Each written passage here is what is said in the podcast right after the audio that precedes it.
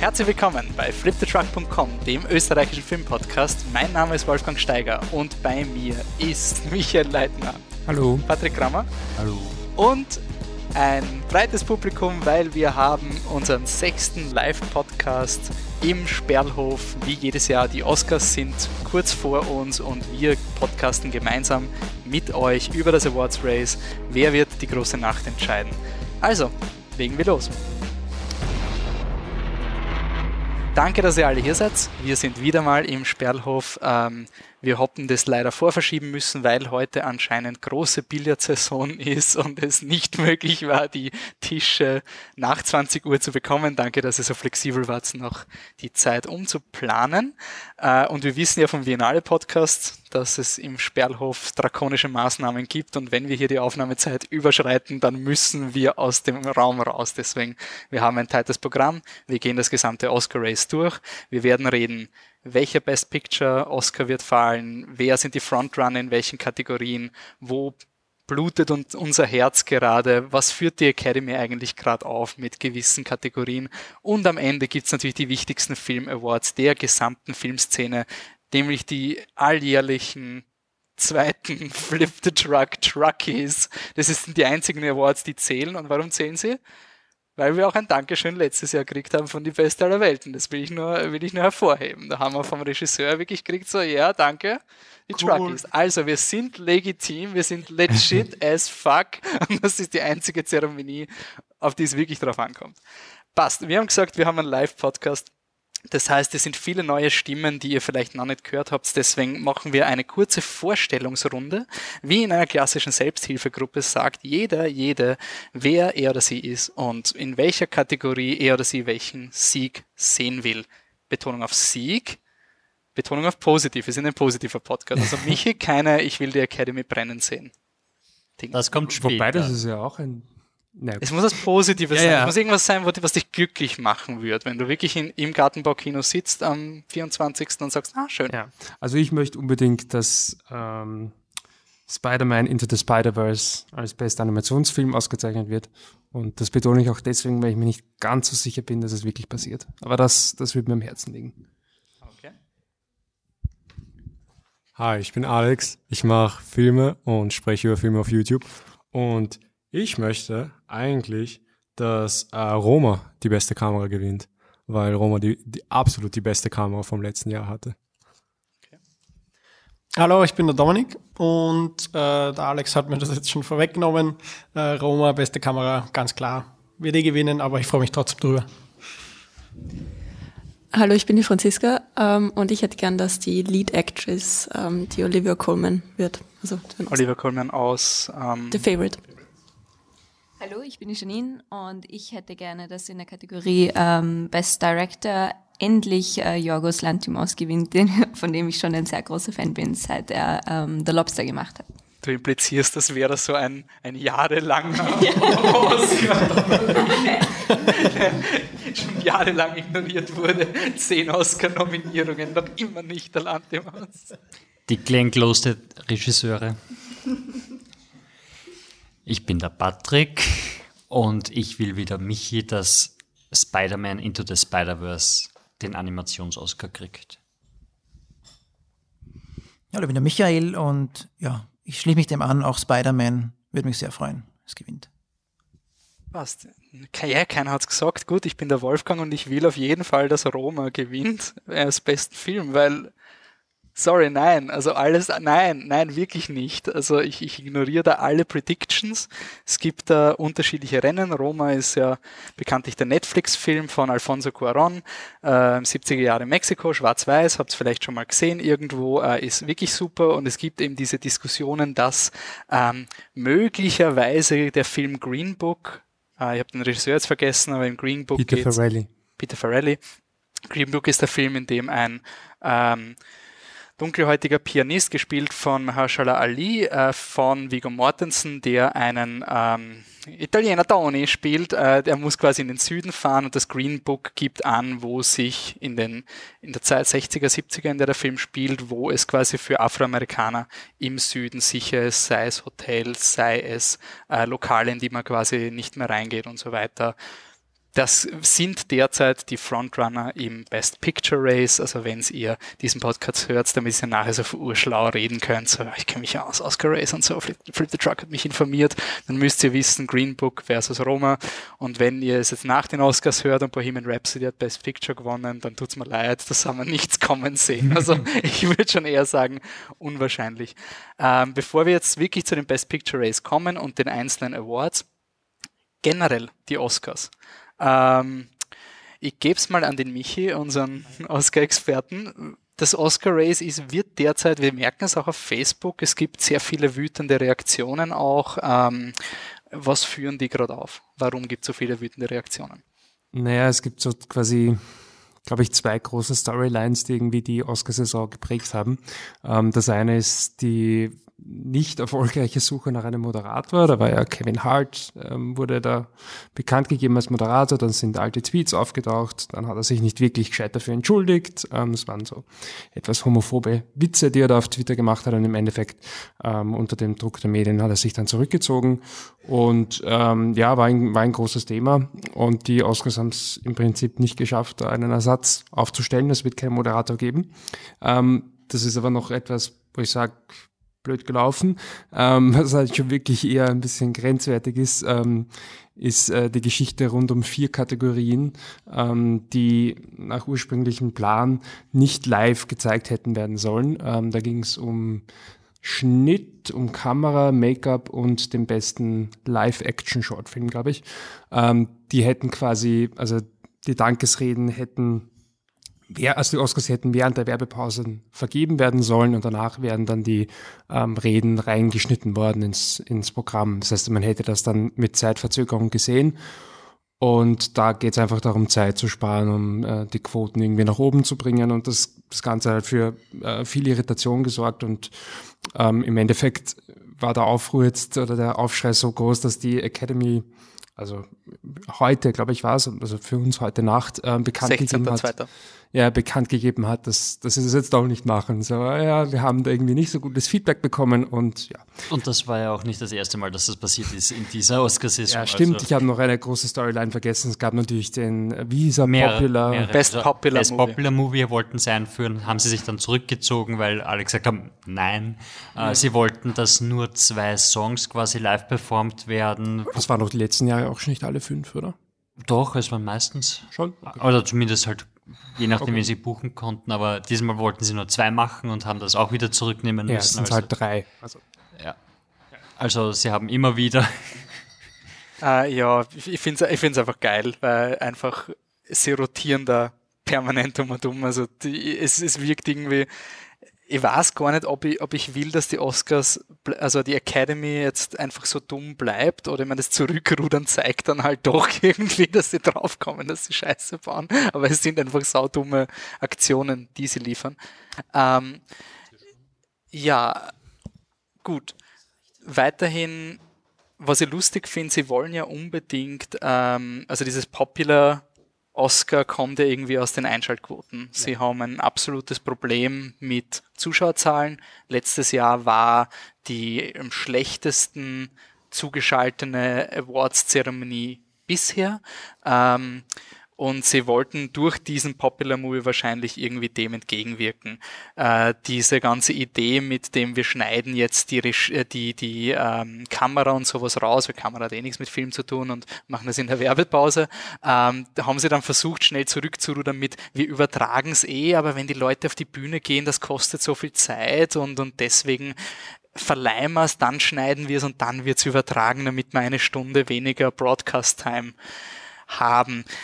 Michael Holle, du bist äh, im, im Filmbusiness unterwegs. Wie viel Zeit kann ich rausquetschen, wenn, wenn ich es nicht live mache oder was wollen Sie sich da Endeffekt Das ist, was mich total wundert in der Sache, weil also ich sehe da keine Stunde, ehrlich gesagt. Also ich kann mir das nicht erklären. Also die, die meiste Zeit bei den Oscars geht mit der Werbung drauf und nicht mit der Verleihung, meiner Meinung nach. Also, weil wie viele Preise werden verliehen zwischen den Pausen? Ja, zwei, drei vielleicht. Ja. Manchmal glaube ich gar keiner, wenn, wenn das im Memoriam oder so ist. Ja, genau. Oder vielleicht nur einer. Ja. Also sicher, wenn man die Rede jetzt nicht schneidet und, und rundherum, dann vielleicht eine Minute pro. Ja. Oder eineinhalb Minuten. Sollen es zehn Minuten sein für alle vier?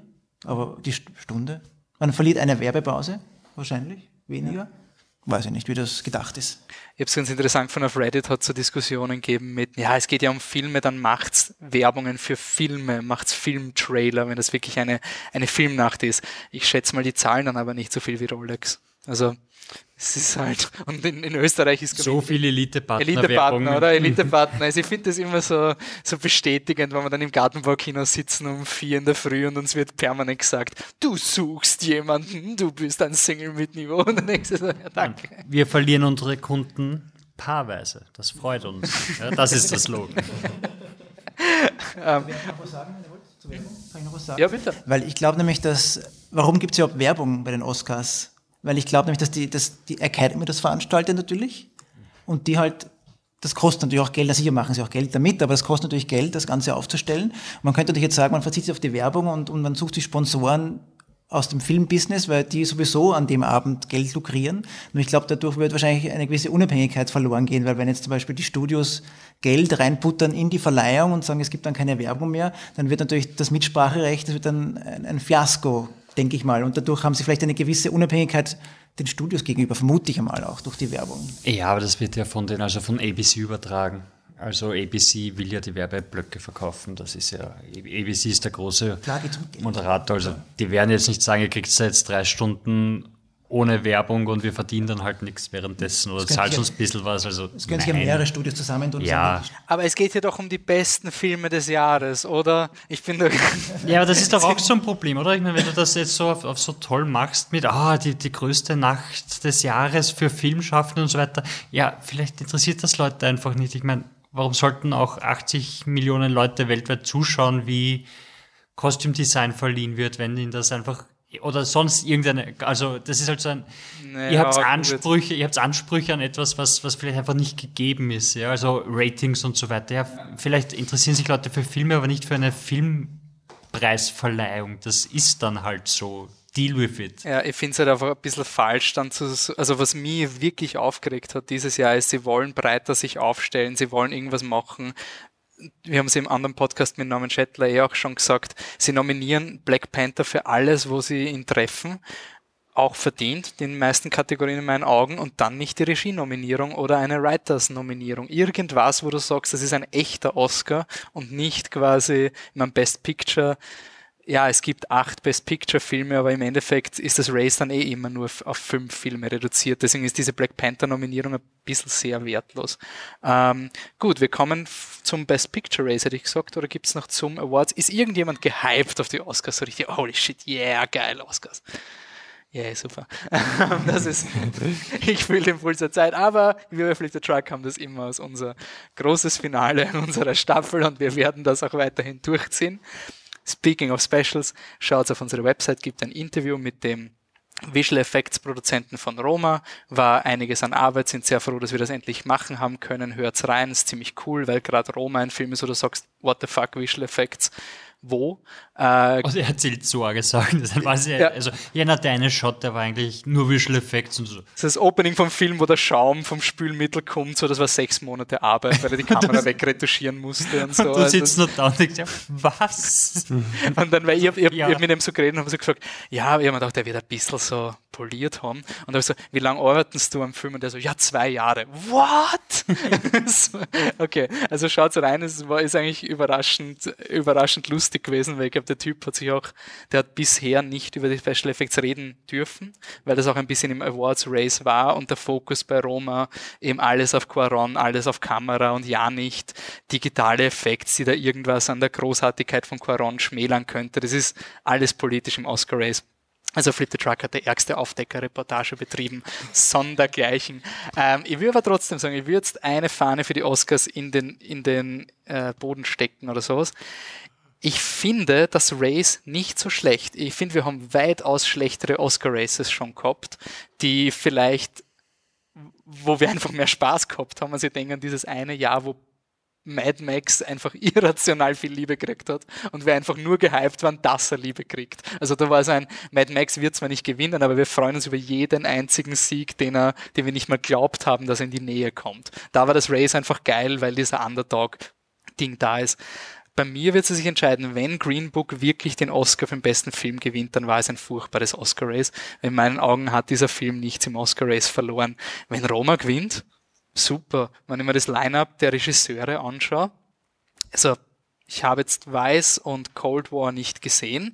Ich freue mich über Favorite, Roma, Black Clansman. Ich habe das selten, dass ich bei den Regie-Nominierungen 60% schon mal gut finde von 100% der gesehenen Filmen eigentlich. Ähm, also ich finde das Line-Up an sich, auch in den Schauspielerkategorien, ich habe jetzt keinen es gibt bei mir, abgesehen von der, der Position, die Green Book hat, wo wir dann noch drüber reden werden, keinen Aufreger. Deswegen würde ich jetzt schon ein bisschen positive Vibes für das Oscar Race nehmen, weil es ist eigentlich vieles nicht so schlecht. Und ich würde schon appellieren, dass man diese ganzen PR-Fiaskos, die jetzt passieren, mal ein bisschen auscancelt und sich freut über eben, dass Roma ein Frontrunner sein kann. Ähm, fangen wir kurz an. Wir gehen die Best Picture Kategorie durch. Äh, hat jemand starke Meinungen zu Black Panther?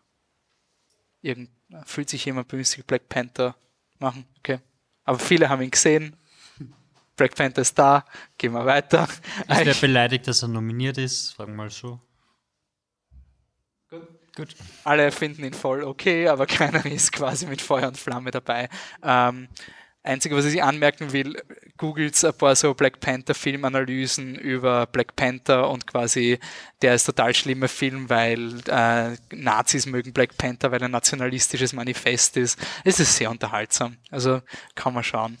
Ähm, aber bitte nicht ernst nehmen. Ja, nicht ernst nehmen, bitte. Schaut euch das an, damit ihr lernt, Leute im Internet haben manchmal andere Meinungen und nur weil jemand einen Anzug anhat und, und gewichtig mit einem Cognac-Glas schwenkt, dann macht das seine Meinung nicht richtiger. Alex? Ja, ich wollte noch zu Black Panther sagen, weil es, ich finde, einen sehr schönen Punkt widerspiegelt, dass die Oscars auch sozusagen eine nicht unbedingt Pflicht haben, aber vielleicht ist doch Pflicht das richtige Wort, da es für viele Leute, denke ich, viel bedeutet. Und vor allem für viele, viele junge Leute, die in 20, 30 Jahren auf der Bühne stehen werden äh, und heute eben noch nicht die Leute sind, die auf der Bühne stehen.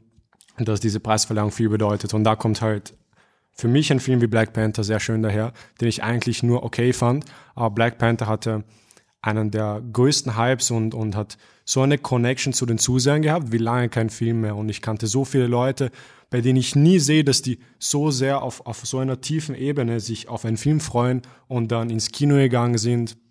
Und besonders für die Leute, die im Film gezeigt werden, äh, wenn es Leute gibt, die ähnlich aussehen und die, einen ähnlichen kulturellen Hintergrund haben, äh, denke ich, dass es, obwohl ich den Film nur okay finde, äh, für viele Leute etwas war, das, das ihnen sehr viel bedeutet hat und ich es deswegen sehr richtig finde, dass er nominiert wurde und dass dem auch eine Bühne, äh, Bühne geboten wird und dass sowas nicht ignoriert wird. Da, weil heutzutage passiert so selten, eben weil es so viel Angebot gibt, dass es etwas gibt, was die Leute so sehr bewegt und vor allem was, was junge Leute so sehr bewegt. Und deswegen sind, sind solche Filme sehr, sehr wichtig, ähm, um eben die, um eben junge Leute, äh, Leute unter zehn Jahren ähm, für dieses Medium zu begeistern. Es ist ja auch etwas, was wir auf unserer Seite oft gehört haben. Wir haben hin und wieder diese Kommentare quasi, Black Panther kommt ja nur rein, weil er Sympathievote ist und Statement und sonst irgendwas. Und da muss ich halt auch immer so, ja, vielleicht, aber wieso hacken wir dauernd auf Black Panther rum und nicht auf den Darkest Hour Filmen, die letztes Jahr reinkommen sind, nur weil sie im Zweiten Weltkrieg spielen? Also dieses doppelschneidige Schwert, das, also ich bin jetzt auch nicht so super für Black Panther, aber ich finde es auch, was du gesagt hast, Alex, ich finde es einfach, ich mich gefreut, dass dieser Film drinnen ist. Bei mir war halt einfach der, der Ärger größer, dass nicht noch mehr Anerkennung gekriegt haben, einfach für die Tatsache, dass jemand bei diesem Film diesem Film Regie. Ich habe, ich weiß nicht gesehen, wir müssen dann noch drüber reden, ob in der Regie-Kategorie vielleicht nicht doch Platz gewesen wäre. Oder ähm, für eine Frau zum Beispiel. Ich habe gehört, die machen auch Filme. Liegt ja, aber du musst ja schon wissen, uns geht es hier um die besten Filme, okay? Und da, da wollen wir jetzt nicht mit solchen Dingen kommen, mhm. weil wir wollen da objektiv. Na bitte Leute, hört's auf mit diesem, mit diesen, es, sobald man dieses objektive Argument reinnimmt, dann müsst ihr mir erklären, warum ähm, Green, Book. Green Book drinnen ist. Und ja. solange ihr das nicht rechtfertigt könnt, hört auf, bei Frauen und Minderheiten das Maß anzulegen, dass da nur das aller, allerbeste sonst irgendwas reinkommt und tut's und ignoriert bei allen anderen Filmen die Nachteile. Das ist Doppelstandard sondergleichen. Äh, Doppelstandards, Black Clansman, kommen wir zum nächsten. Freut mich unglaublich, dass der Film drinnen ist. Hat jemand von euch starke Emotionen bei ähm, Black Clansman? Ja, durchaus. Also ich habe ihn erst vor kurzem gesehen. Ähm, nur, Entschuldigung, bevor ich Ja. du redest, Black Clansman ist der Film von Spike Lee, basiert auf einer wahren Begebenheit von einem dunkelhäutigen Detective, der es geschafft hat, mit, mittels Kollaboration eines weißen Partners seine Fake-ID aufzubauen und Mitglied im Ku Klux Klan. wobei zu sein. Fake ID ja nicht ganz stimmt. Na, also er, sein Name, er hat, er, Ja. er hat vom Ku Klux Klan quasi eine Membership Card auch bekommen, die hat er sich eingerahmt und so, aber wenn man, also er hat jemanden gebraucht, der ihn vertritt vor Ort, weil es halt relativ offensichtlich ist, dass er nicht weiß ist und der Ku Klux Klan da wahrscheinlich ihm draufkommen wäre, ist eben ein, er wird als Komödie verkauft, ist aber mehr ein bitterböses Drama. Ja, naja, schon, ich verstehe schon, warum er als, als Komödie verkauft wird. Also er hat schon quasi so einen, einen unterhaltenden Vibe.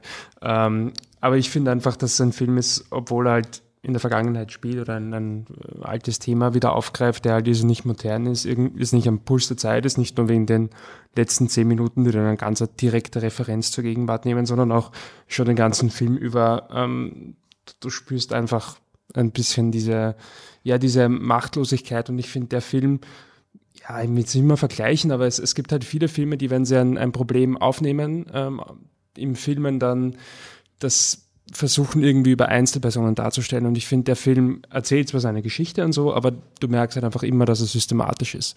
Ähm, das hat mir einfach sehr, sehr gut gefallen im Black Clansman, auch wenn ich finde, dass er ist ein bisschen überladen an, an manchen Stellen. Ich finde auch manche Inszenierungsideen jetzt nicht so überzeugend, aber nichtsdestotrotz, ähm, wie gesagt, das ist einfach ein Film, der, finde ich, total am Puls der Zeit ist mit einer, mit einer Geschichte, die 50 Jahre alt ist. Und das ist nicht so leicht. Ja, ähm, mir hat der Film damals eben auch voll gut gefallen und ich finde eben, ähm, dass das ein super kluger Film ist oder dass sie das sehr klug gemacht haben, wie sie mit dem Rassismus und so umgehen. Und auch, ähm, was ich halt sehr bemerkenswert fand, war eben, dass sie diese, die, die Bösen da nicht, also das, die waren halt so selbst entlarven, wie, entlarvend irgendwie, also die waren keine Karikatur oder so, wie das so oft ist, sondern die waren halt auch irgendwie Menschen und du hast aber trotz, also du hast halt nicht sympathisiert mit denen unbedingt, aber das fand ich sehr beachtlich, wie sie, wie sie das halt ähm, geschafft haben, äh, ohne, ja, ohne so, so, so extreme Karikaturen auszukommen und so und trotzdem unterhaltsam zu sein und trotzdem das Thema sehr ernst zu besprechen. Das fand ich sehr beachtlich eigentlich. Es gibt einen fantastischen Podcast, der Q&A Podcast, furchtbarer Host, aber super, super Leute. Okay, der Alex widerspricht. Nein, ich finde ihn ein bisschen nervig, weil er seine Catchphrases immer reinbringt. Aber äh, der interviewt immer sehr kompetente Drehbuchautoren und da gibt's wirklich das, das Black Clansman Podcast, der, der wird so emotional, weil er dann gefragt wird wegen dem America First, ob er das quasi reingenommen hat, weil das, weil er es für ein modernes Publikum macht und der der Drehbuchautor wird so emotional, weil er da betont, das war damals so. Dieses America First kommt aus dieser Szene und das war nicht unabsichtlich, dass dann das plötzlich vom Trump genommen wird und du merkst plötzlich so eine orge Wut, die da kommt und das finde ich halt auch irgendwie Black Clansman ist so dieser Wachrüttel-Film auf eine Art, der was aber nicht mit der Jean-Org-Keule kommt. Also nicht dieser, ich weiß nicht, man, könnte, man hätte es plumper machen können, das rechne ich ihm eigentlich sehr an. Alex, wirst du noch was? Ja, ich wollte nur einen, einen Shoutout an Jeff Goldsmith geben, weil er immer dieselben Fragen stellt. Ja, er er stellt immer dieselben Fragen, jeden Gast. Und, und es sind genau die Fragen, die ich auch stellen würde. Und besonders Sachen, die er zu dem kreativen Prozess da von Leuten rausbekommt. Bekommt nicht jeder raus. Nein, er, er ist wirklich super. Ich, ich finde seine Art nur halt eingelernt, aber es, es gibt einen Grund, warum ich den Podcast seit Jahren höre, weil er ist hochqualitativ. Also wirklich. Aber ja. Bohemian Rhapsody, bitte starke Emotionen links, rechts kommt. Wer hat ihn gesehen? aber viele Leute haben ihn wahrscheinlich gesehen.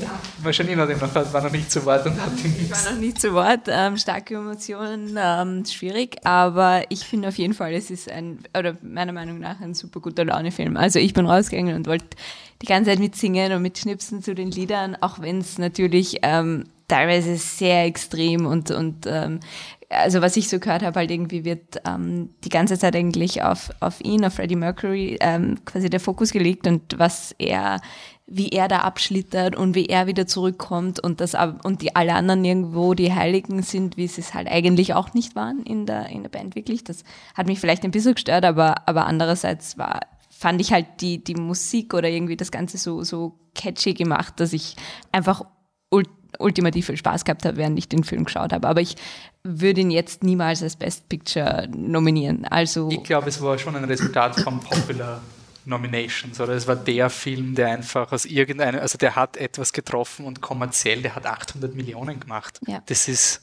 ist eine Ja. Relation, ich meine, Solo war eine, ein Disappointment, aber wenn ein Freddie Mercury Film doppelt so viel Geld einspielt wie ein Star Wars Film und mehr als Ant-Man und umge also das sind dann Dimensionen, in denen sich der Film bewegt, die kommerziell auf jeden Fall mal sehr respektabel sind. Ja, genau. Aber ich glaube, das liegt halt irgendwo auch daran, dass halt so viele Leute starke Emotionen zu, zu ihm haben, zu der Band haben und auf, aus diesem Grund ins Kino gehen und ihre alten Lieder wiederhören und dann das Konzert, auf dem sie vielleicht selbst dabei waren oder es damals halt mitbekommen haben oder so, dann halt dabei sind. Und ich glaube, das verleiht dem Ganzen noch einmal extrem, also halt extrem viel ähm, Emotion. Ja, ich glaube auch, also es war ein schlechter Film mit guter Musik und, und das hat funktioniert, weil ich meine, die Sparkasse hat eine bessere Werbung gemacht als der Film war, auch mit Queen-Musik und es ist halt wirklich, wir sind halt auch rausgegangen aus dem Kino heim und haben dann halt noch drei Stunden am Abend Queen-Songs auf YouTube und uns die Sachen angeschaut und alles. Also es ist einfach die Musik, die funktioniert und sobald du den Film an sich irgendwie anschaust, kommt halt drauf, ja, ich meine, der, der macht Haken wir halt mal kurz ein, äh, Rami Malek ist ja ganz, ganz prädestinierter Frontrunner. Starke Emotionen zu ihm. Patrick, Janine? Wie? Ja, ich meine, war sicher schwierig mit so einer Prothese und so einem Kieferding die Sachen zum Spielen, keine Frage. Ähm, so, es, es hat mich halt eher wirklich an so eine Karikatur ein bisschen erinnert, so Saturday Night Live, Alec Baldwin macht auf macht auf äh, Donald Trump so in etwa was. Ja, ich meine, er hat eine emotionale Szene gehabt, sein Outing quasi, wo man sich denkt, ah, okay, gut, doch, aber der Rest war halt schon sehr, sehr over 100. Ja, ja, ich finde auch, dass er extrem, like, ja, irgendwie overacted, aber ich meine, ich, ich habe Freddie Mercury zu wenig mitbekommen, glaube ich, jetzt so in meiner Jugend, aber so, was viele Leute halt irgendwo sagen, er war halt genauso und er macht das halt so, aber vielleicht ist das auch irgendwo die, die Erinnerungen, die die Leute noch an ihn haben, dass er halt immer super overacting selbst war, Freddie Mercury, aber ich glaube, ganz so, wie es vielleicht im Film dargestellt, ist das gar nicht so, aber man erinnert sich gern irgendwie dran, dass es so war, dass er halt so, so special war und irgendwo anders. Ähm, und ehrlich gesagt, also ich muss sagen, mir fehlt in der Kategorie einfach die Konkurrenz. Ich meine, ich weiß nicht, wie ihr das seht und ich habe auch nicht alle Filme gesehen, aber keine Ahnung, Anne Bradley, Christian Bale. ja, ja, verstehe ich nicht Also ganz, dann noch Du aber... hast, du hast weiß gesehen. Ich habe weiß gesehen, ja. Ähm, ich verstehe nicht ganz warum. Also er, er bringt es gut rüber, äh, vielleicht, aber irgendwo fehlt mir da zum Beispiel auch wieder total die ähm, Connection zu, zu ihm wirklich. Also weil ich finde halt, ähm, gerade wenn man so eine Geschichte erzählt, so wie bei Bohemian Rhapsody und das ist halt ein Typ, den es wirklich gegeben hat und äh, bei Christian Bale auch und er muss halt jemanden spielen, den es wirklich gibt, dann kommt es immer sehr darauf an, ähm, ja, wie gut bringt er das rüber. Und dazu bei Weiss weiß ich das nicht, wie, wie ist der Typ wirklich und irgendwie bei Freddie Mercury, da, da habe ich mehr irgendwie im Kopf dazu, wie der wirklich sein muss und deshalb würde ich, würde ich da immer für ihn, für ihn stimmen. Und also ich weiß nicht, ein, ein Bradley Cooper oder so für, für A Star is Born. mm, Ja, also ich weiß nicht. Okay, zu dem kommen wir eh noch. Also zu Weiß kann ich wenig sagen, weil ich ihn noch nicht gesehen habe. Ich kann nur ganz kurz wiedergeben, was der Christian Bale in einem Interview gesagt hat zu der Figur. Und der hat halt gesagt, das war die Figur, auf die er sich am längsten vorbereiten hat müssen von allen seinen Sachen. Mehr als John Connor in Terminator 4. Sogar mehr als John Connor in Terminator 4.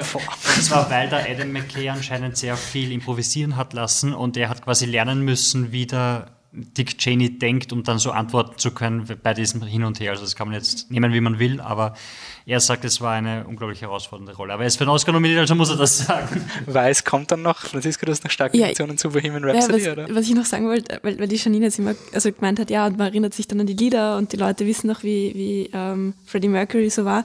Und ich finde das aber lustig, weil der Film funktioniert auch für Leute, die sich da, also ich war mit meiner kleinen Schwester im Kino eben und die ist jetzt 18 und die hat schon die Lieder gekannt, aber bei jedem Lied, was, das ist auch von Queen?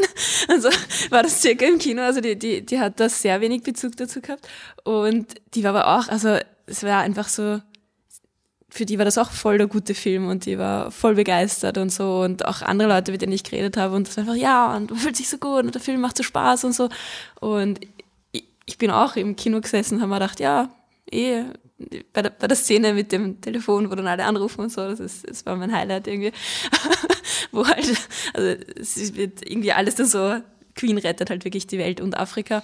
Ähm, und also es ist halt, das fand ich dann schon, also es war mir dann ein bisschen zu viel und so und auch, dass sie dann halt, ja, also irgendwie dieses ganze Thema mit der ist homosexuell, aber eigentlich ist es nicht, weil wir wissen es ja gar nicht. Also, also es kommt, es wird nicht wirklich versprochen, weil es halt irgendwie dann doch ein, ein Kinderfilm ist irgendwie. Mhm. Ähm, oder nicht gezeigt, sagen wir so, so richtig. Ähm, aber ja, also ich verstehe, also ich, ich kann mir vorstellen, dass das viele Leute mögen, aber also oder den Film voll super finden, aber ich finde halt auch, also zum Beispiel eben im Vergleich zu Roma oder sowas ist das einfach nur, also ja. Wow, aber schau, ich meine, sorry, aber jetzt müssen wir nur so, um, um mal dieses Bohemian Rhapsody-Effekt jetzt mal hier im Mikrokosmos zusammenfassen. Er kapert auch gerade auf eine Art Diskussion, weil jeder fühlt sich bemüßigt. Dominik? Ich stimme eh auch überein, dass es, äh, dass es einfach Spaß gemacht hat, weil Queen eh klar. Ein Film muss für mich halt im Endeffekt auch mehr sein als einfach eine Queen-Playlist aufdrehen und da hat er für mich dann nicht mehr viel mehr gehabt und gerade Er hat Schluss, ja auch Schnitt. Also, hat ja auch die Schnittnominierung. Ja, eh. Aber, Schaut es auf YouTube noch. Aber wenn gerade am Schluss eben dieses Konzert, ich meine, ich glaube, das dauert, weiß ich nicht, zehn Minuten, Viertelstunde fast, wo sie halt einfach einen Song nach dem anderen spielen, wo ich sage, ja, eh schön, dann schaue ich mir halt ein Queen-Konzert an. Aber das ist jetzt gerade irgendwie vom Dramaturgischen her, denke ich mir, bei Vox Lux regen sich alle drüber auf, äh, wenn da am Schluss irgendwie ein ganzes Konzert äh, oder irgendwie eine ganze Performance äh, drin ist, mit der ich auch nicht großartig viel anfangen konnte, aber es reicht für mich halt nicht, ein paar alte Queen-Lieder aufzuwärmen, um da jetzt ein Best Picture äh, Kandidat zu werden. Okay, also wir behalten fest, der einzige Film, der, der einfach eine Playlist abspielen darf und damit wegkommt, ist The Boat That Rocked und das können wir, können wir festhalten. Das ist der einzige Film, der damit davon gekommen ist. Ähm, Okay, passt. Dann kommen wir, ich, ich mache jetzt keinen Wortwitz. Wir kommen zu The Favorite. Ähm, ja, ich habe ihn jetzt auch gesehen.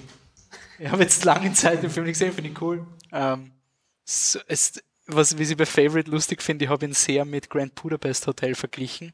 Im Sinne, es gibt diese Regisseure, die haben extrem geile Kanten und Ecken und man lernt sie kennen.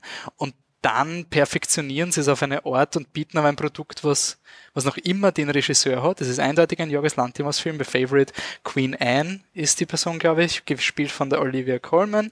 Äh, und es ist ein höfisches Drama zwischen drei Frauen. Eine wird gespielt von der äh, La La Land Frau. Emma Stone. Emma Stone, Rachel Weisz. Ähm, also die eine, die in Aragon den Drachen gesprochen hat und die andere, die in La La Land den Oscar gewonnen hat. Die Nein, aus der Mumie, du.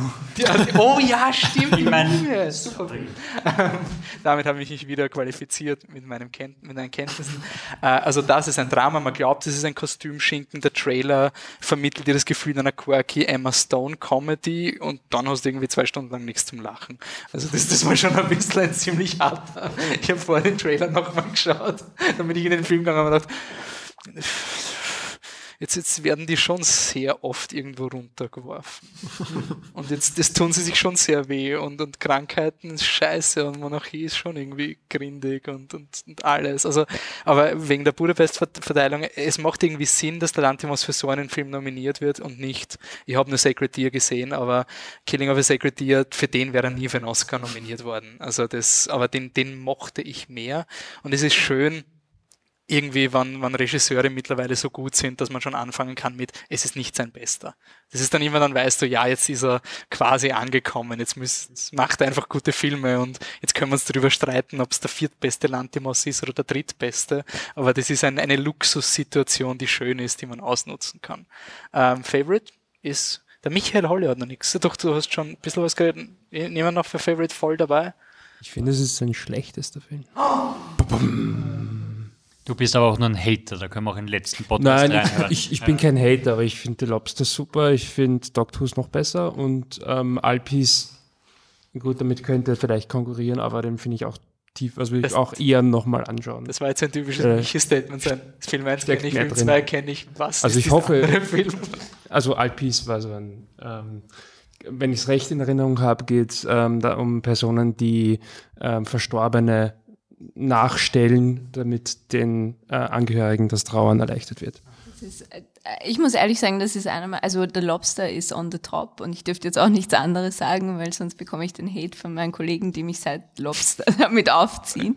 Aber ich bin extra nach Tschechien auf ein Filmfestival gereist, was geheißen hat The, The Weird Greek Wave und da war ja natürlich vorne dabei und da habe ich die Alps das erste Mal gesehen und ich fand ihn super. Also ich fand die Idee super und das fand ich an Lobster eben auch super und deshalb würde ich auch nicht jetzt unbedingt für Best Picture The Favorite äh, stimmen, obwohl ich ihn selbst, also für ihn stimme natürlich als Director, ähm, weil ich finde, er ist schon da, also was es irgendwie cool macht, dass er jetzt geschätzt wird von anderen Leuten auch. Aber der Film ist nicht der beste. Also der Film ist mittlerweile da, dass er anderen Leuten auch taugt und das taugt mir irgendwie nicht so dran. Ich glaube auch, dass es eine sehr kluge Entscheidung war, dass er sich jetzt 20th Century Fox genommen hat, weil äh, die sehr gut wussten, diesen gesamten Film zu äh, wie sie Ah, Fox zu Searchlight war es. Fox Searchlight, genau, sorry. Sie haben sehr gut den Film verpackt, wollte ich sagen. Äh, mit den Schriften, generell das Design, das Marketing, die Leute, die sie alle dazu geholt haben. Und auch, ich glaube, das ist der erste und einzige Film, den er nicht geschrieben hat. Oder täusche ich? Er hat nicht das Drehbuch geschrieben, ich weiß Ja. nicht, aber bei den anderen allen.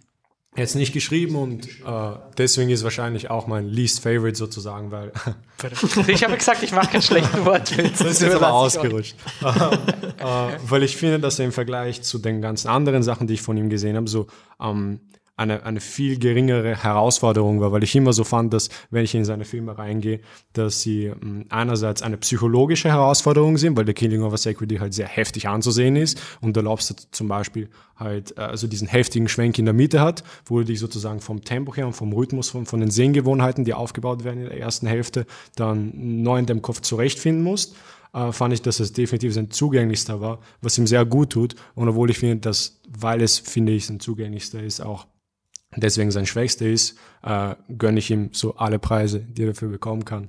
Ähm, würde ich ihm nicht geben, aber ich gönne es ihm auf jeden Fall, weil ich finde, dass er einer der besten Leute ist, die im Moment viel machen. Also mir erinnert es eben total an diesen Grand Budapest Ding, weil der hat mir beim Schauen nicht so gefallen. Und dann habe ich ihm, also ich finde, fand ihn gut und eh super und toll, Wes Anderson super, aber hm. und dann habe ich ihn aber mal mit Leuten geschaut, die noch nie einen Wes Anderson Film gesehen haben, die vielleicht bei den anderen Wes Anderson Filmen abdreht hätten. Und das war so schön, einfach mitzuerleben, wie diese Leute das erste Mal sowas Verrücktes sehen, unter Anführungszeichen. Und für einen und auch beim Lantimos, er ist jetzt quasi nicht, für uns ist er nicht weird genug, aber sorry, wenn du ins Urkino reingehst und du schaust jetzt ein Kostümdrama mit der Emma Stone an und dann knallt dir das zwei Stunden herum, das ist, ich glaube schon, das vergisst man nicht, also als Casual-Kinogeher. Ja, also ich finde es absolut legitim, dass er jetzt für den Film vielleicht ein bisschen was von seinen äh, Standards und seiner Weirdness geopfert hat, um es ein bisschen breiter zugänglich zu machen. Äh, und ich bin mir sicher, er wird wieder mehr zurückkehren zu, äh, zu seinen Prinzipien. Ich bin ein absoluter Dogtooth-Fan äh, und finde es einfach super, super gut, dass der jetzt einfach eine breitere Bühne kriegt und Anklang findet und äh, gesehen werden kann, weil ich, ja, über The Lobster ist er, glaube ich, hat ein bisschen einen Namen bekommen, aber im Endeffekt einen Lantimos hast du jetzt als normaler Kinogänger nicht am Schirm. Und ich glaube, dass sich das da jetzt über The Favorite einfach mehr, mehr Bühne für ihn da ist. Ich, ich glaube auch genau, das wollte ich sagen. Also ich glaube, es ist ähm, ein perfekter Einstieg für Leute, die ihn noch nicht kennen und die sich vielleicht jetzt auch an ihn rantrauen langsam und, und andere Filme schauen. Also er hat das eigentlich ganz gut gemacht und hat jetzt auch die Bühne dafür bekommen. Und ich glaube schon, dass es jetzt Leute gibt, die auf ihn aufmerksam werden und sich mal anschauen, was für Filme hat er noch gemacht. Und da muss man einfach langsam reinkommen, denke ich. Aber dann kann man ihn sehr zu schätzen wissen. Also ich bin ein ganz, ganz großer Fan.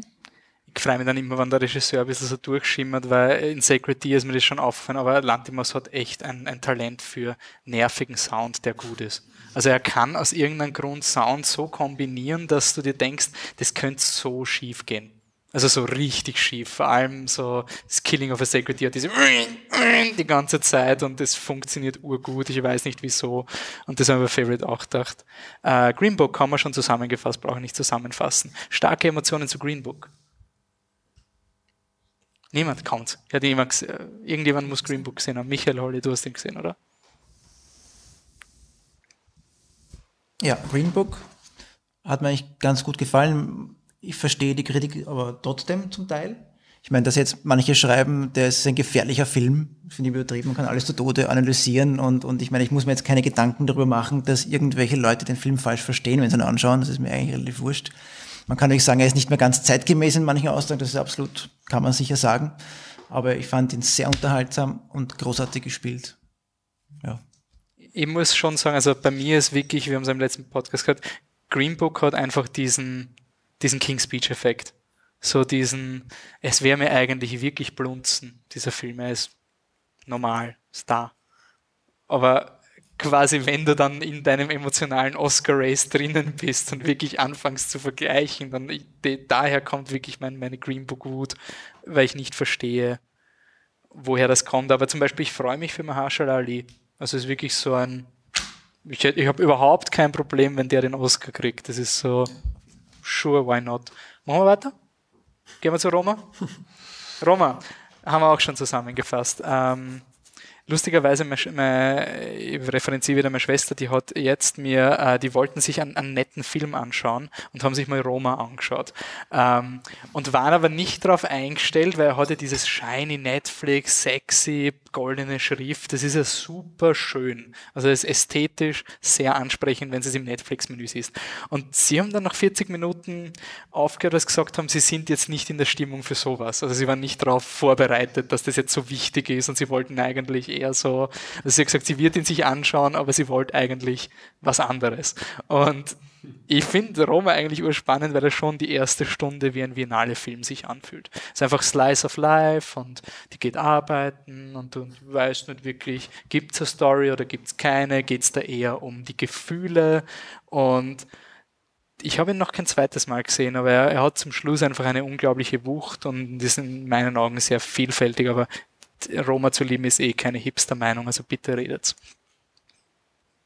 Um, ähm, ich finde, dass der Oh, wie war sein Name? Ich habe den Namen jetzt vergessen. Von Roma? Alfonso Cuarón? Genau, dass der so die Definition von beides ist, weil an der Spitze seiner Karriere, wo er so viele gigantische Filme gemacht hat, ähm, die alle für sich selbst so kleine Meilensteine waren, ähm, macht er einfach mal so den persönlichsten Film, den ein Regisseur machen kann, komplett fast schon autobiografisch an seiner, an der Straße, wo er aufgewachsen ist. Er dreht, er macht ihn zweieinhalb Stunden lang, dreht ihn in schwarz und weiß, veröffentlicht ihn auf Netflix und wird dann noch so viel nominiert. Das schaffen nur ganz, ganz wenig Leute. Und dieser Film ist, hat, hat auch null Plot, würde ich sagen. Null Plot, den man so leicht zusammenfassen kann. Oder eigentlich wenig, das dich so konfliktmäßig dranhält, dass du zusiehst und, und ab der ersten Sequenz und ab dem ersten Teaser, der glaube ich für den Film veröffentlicht wurde, nachdem er diesen Netflix als Verleiher bekommen hat, ähm, oder hat Netflix den sogar produziert? Ich bin mir nicht sicher, aber der erste Teaser, der auf jeden Fall rausgekommen ist, war nur diese Aufnahme von, von dem äh, Wasser und der Spiegelung vom Flugzeug und dass du da, da sowas einfach drehen kannst, wo jeder andere oder wo jeder andere Zuseher auch äh, etwas sehr Normales sehen würde, sieht er einfach nur die wundervollsten Dinge, die du sonst nie sehen würdest und ist deswegen halt auch im Endeffekt für, für mich äh, die Definition davon, wieso du Filme siehst. Er gibt dir wirklich eine komplett neue Perspektive auf die einfachsten Sachen und ist durchgezogen von so vielen detaillierten inszenatorischen Geschichten, die aber so viel Arbeit sind. Begonnen von, der ein, von dem einen Shot im Kino, der komplett insane ist. Für jeden, der schon einmal versucht hat, im Kino etwas zu drehen. Und wo ich auch dann nachher nachgelesen habe, haben die so viel Arbeit reingesteckt, dass du dieses Bild bekommst, was sie letzten Endes rausbekommen haben. Und dann, wenn man weitergeht über diese Eidechsen, die verfolgt wurden, was insane ist, dass du solche Shots bekommst, auf so eigentlich normale Dinge, aber dann ein ganz großes Spektakel daraus ziehst. Und so wie er veröffentlicht wurde und, und, so was für ein Anklang er dann bei den Zusehern hat. Und der Film wurde nicht immer synchronisiert. So Netflix, alle ihre Produktionen sind synchronisiert und das war, glaube ich, der erste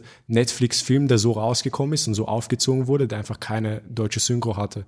Also da ist, wurde mit sehr viel Eiern sozusagen reingegangen, mit sehr, sehr viel Mut und mich freut es echt, dass der, dass der so einen guten Anklang findet. Okay, weitere Meinungen zu Roma? Ah, kommt's, Leute. Ist euch wurscht oder was ist da los? Der, der, Alex macht immer so wunderschöne Lobreden an Filme. Das ist dann immer lächerlich. Ich fand ihn auch cool. ja, so, ja finde ich auch, hast du recht. Ja. Ähm, also ich, ich, ja, ich kann mich da nur anschließen. Also es waren also natürlich schwere Kost im Endeffekt dann irgendwo ähm, mit der Geschichte und so, aber ein so wahnsinnig gut gemachter und schöner Film, der, also ich meine, ich habe ihn im Kino gesehen und das saugt dich dann halt rein so richtig. Und also ich habe ihn eineinhalb Mal im Kino gesehen. Also ich, ich habe ihn bei der, bei, der, bei der Biennale, da habe ich dann aber irgendwie vergessen, dass ich eine Übung hatte und musste dann schon, schon früher gehen halt. Also das war wirklich so, bei diesem Weihnachtsfest musste ich dann gehen, wo der Film dann anders wird. Das heißt, ich habe gedacht, dass, also das war dann ein bisschen eine Überraschung, wie ich ihn dann wirklich nochmal geschaut habe, dass der Film dann doch so anders wird. Aber ja, großartiger Film, finde ich, und absolut verdient, dass er nominiert ist. Finde ich auch. Ich muss aber schon auch sagen, dass ich, dass das ein Film ist, den ich eher bewundere, als dass ich ihn liebe. Also es ist jetzt nicht so, also ich habe mich nicht reinversetzen können, war voll mit, sondern es war einfach so ein, wow, das ist echt schön, was er macht. Und vor allem, also ich habe ihn auch im Kino gesehen, das war eine tolle Erfahrung. Und der Wolf hat vorher erzählt so ein, lest's nicht, worum es geht, weil das spoilert euch vielleicht. Dann bin ich da drin gesessen und ich gebe es zu, Mexikos Geschichte in den 70ern nicht mein stärkstes Fach. Und dann bin ich drin gesessen und dann ist das erste Erdbeben gekommen. Ich so, ah ja, ja, das große Erdbeben von 73, ganz genau, Mexiko, sicher. Und dann so, nein, das war es nicht. Okay, gut. Dann später, der Waldbrand, ja, ja, ja, ja ganz viel Ruin. Und dann wieder wirklich passiert, was passiert. Okay, aha, okay, ja. Ich weiß nicht mal, ob das jetzt das große Ding ist oder nicht. Ich warte erst mal ab. Es sind schon zu viele große Dinge ja, passiert. Genau. Und so, und äh, ja, also, also wie gesagt, ähm, so emotional war ich nicht dabei, es, aber er hat unglaublich schöne Shots drinnen. Und obwohl das einzige emotional war, wie die blöden Kinder schwimmen gegangen sind. Weil das wirklich so ein. Ja. Oh, so blöd, wirklich. Weil man, weiß, man weiß ja, was kommen ja. wird. Das ist wirklich so eine Szene, wo du denkst, ja, danke. Ja. Obwohl, obwohl, obwohl, das muss man dem Film irgendwie auch irgendwie zugute halten, so du hast wirklich Angst in der Szene, weil du glaubst keine Sekunde, dass der Film gut ausgehen will. Also, also du glaubst, also du traust ihm sofort zu, dass er sagt so ja und da gehe ich jetzt auch noch emotional voll rein. Der und natürlich die Enten der Film schafft halt auch nicht, gerade das viennale Ende nicht zu machen. Das ist auch ziemlich schwierig bei Kunstfilmen, dass du nicht eh dieses Standard-viennale Ende hast. Also entweder das Jean Org, Cut to Black und dann ist vorbei, oder das, das Haus ist leer und nichts passiert, noch 20 Sekunden, so Shots vom leeren Haus und dann Cut to Black und im Stillen die Credits. Also bei Roma habe ich wirklich darauf gewartet, dass jetzt das kommt. So jetzt kommt der Schnitt, dann ist eben nicht passiert, noch ein Jean Org Ende, dann geht der Film noch relativ lang weiter. Dachte, okay, okay, das ist jetzt zu lang für ein pretentious Deep Ende und dann hat es wirklich noch geschafft, ein gescheites Ende zu machen und das habe ich eigentlich ziemlich bewundert, weil ich habe wirklich schon im Film gesehen, wie er so ein bisschen zum Schluss derailt, weil es ist notwendig, dass er die Geschichte noch weiter erzählt. Es ist nicht nur ein langer Epilog, nachdem das Schlimme passiert ist, sondern da wirft er wirklich Dinge in den Raum, über die man auch nachdenkt, die spannend sind. Also ich muss sagen, ich war schon emotional involviert in die Geschichte, auch wenn, also ich weiß, es hat jetzt nicht so extrem viel Geschichte vielleicht, aber ich fand halt die erste Hälfte, bis klar ist, dass quasi, dass sie trotz dieser Schwangerschaft und so unterstützt wird, ähm, irgendwo oder halt nicht alleine gelassen wird zu 100 Prozent, ähm, fand ich, also das war total bedrohlich eigentlich. Also ich habe die ganze Zeit darauf gewartet, dass, dass sie jetzt einfach, also dass das total kippt und sie. Dass ihre Chefin sagt, ja, genau, weg, ja, weil und, wir finanzieren ja, dich nicht. Und dass das halt alles, also ja, und ich meine, natürlich ist es trotzdem schwierig alles und so, aber im Endeffekt unterstützen sich diese Frauen dann doch irgendwie, auch wenn es eine Hierarchie gibt in dem Ganzen natürlich und ähm, dass alles abhängig ist von der Gunst von dieser Chefin und so weiter, aber ich finde, das war schon, also die, die, der erste Teil extrem, also das hat mich schon emotional gepackt dann irgendwie und, und natürlich dann dieses, also dieses Drama, das dann äh, passiert und so, aber ähm, also das war auch, also ich fand das, das ist eine höchst emotionale Szene, wo sie dann da im Krankenhaus ist und, und diese Revolution ist und also, also für mich hat das schon emotional irgendwie involviert, dann, muss ich sagen. Ja. Ich, also ich finde, ich muss ehrlich sagen, also diese Szene war natürlich total emotional und, und dramatisch, aber nichtsdestotrotz hat sie bei mir nicht ganz funktioniert. Also weil ich nicht emotional bei dem Film war die ganze Zeit. Ich habe den Film ultra schön gefunden, wirklich. Also die, die Bilder waren einmalig. Ich habe mir so oft gedacht, so, wow, das, das hätte ich gerne als meinen Screensaver oder so irgendwie. Allein schon, wie es beginnt. Und da gibt es diese eine Szene, wo er einfach ewig lange drauf bleibt. Und ich glaube, am Schluss kommt sie auch nochmal, dieser Hof, wo man das Fahrrad sieht. Ich weiß nicht, ob ihr wisst, was ich meine, aber das ist so schön einfach. Aber von der Geschichte her hat's mich nicht mitgenommen. Also selbst wo dann halt dieser emotionale Höhepunkt passiert ist, das war schon irgendwie ganz kurz, wo ich mir dachte, so wow, wow, okay, wow, habe ich jetzt irgendwie nicht damit gerechnet, aber ja, ich, es hat nicht so wirklich funktioniert bei mir. Also für mich war es schon noch dieses eben am Anfang dieses Slice of Life und mir dann, okay, da muss man sich jetzt wirklich drauf einlassen. Was für mich auch ein Punkt ist, also ich verstehe, warum man es auf Netflix haben wollte, um halt möglichst äh, viele Leute zu erreichen, aber habe auch schon von letztens hat meine Freundin erst geschrieben, äh, okay, sie schaut jetzt Roma wegen Oscars und so und äh, puh, der ist aber langweilig weil- und so und das ist halt dieser Film, wenn du ihn zu Hause auf Netflix schaust, äh, da musst du total diszipliniert sein, dass du halt Disziplin. nicht in der ersten Stunde dann irgendwann zum Handy greifst und dann hast du verloren. Dementsprechend ist es für mich halt natürlich äh, speziell in Kombination mit halt, wie schön der ist, ein Film, der absolut ins Kino gehört und ins Kino muss. Und auch weil wir vorhin die, die äh, Oscar-Pannen angesprochen haben, einer der Gründe, warum es absolut irrwitzige Idee ist, die Kamerakategorie äh, quasi äh, down zu graden und irgendwo in die Pausen zu schmeißen, weil das halt einfach die Definition von Film ist und das ist gerade bei dem, äh, bei Roma eben diese, das ist Film, dieses Erzählen mit den Bildern und diese Schönheit, dieses Einfangen. Äh, also viel Liebe für, für die Kamera. Vor allem, also Cuaron hat immer schöne, schöne Filme, aber das war halt bisher, ich weiß nicht ob immer, aber meistens Lubetzky. Und jetzt nimmt er das Ding einfach selbst in die Hand und das Gravity Schaut- und Children of Man was beides mal Lubetzky, bei Harry Ja. Potter weiß ich es nicht. Ich glaube nicht, dass der Lubetzky war. Also das war Ja, anderes. wahrscheinlich nicht. Aber also das finde ich unfassbar äh, bemerkenswert, dass er da einfach dieses Niveau, das ein Lubetzky über die letzten Jahre äh, nicht nur in seinen Filmen, sondern ganz allgemein gehalten hat, da eigentlich nahtlos anschließt und das selber so weitermacht. Das ist echt Respekt.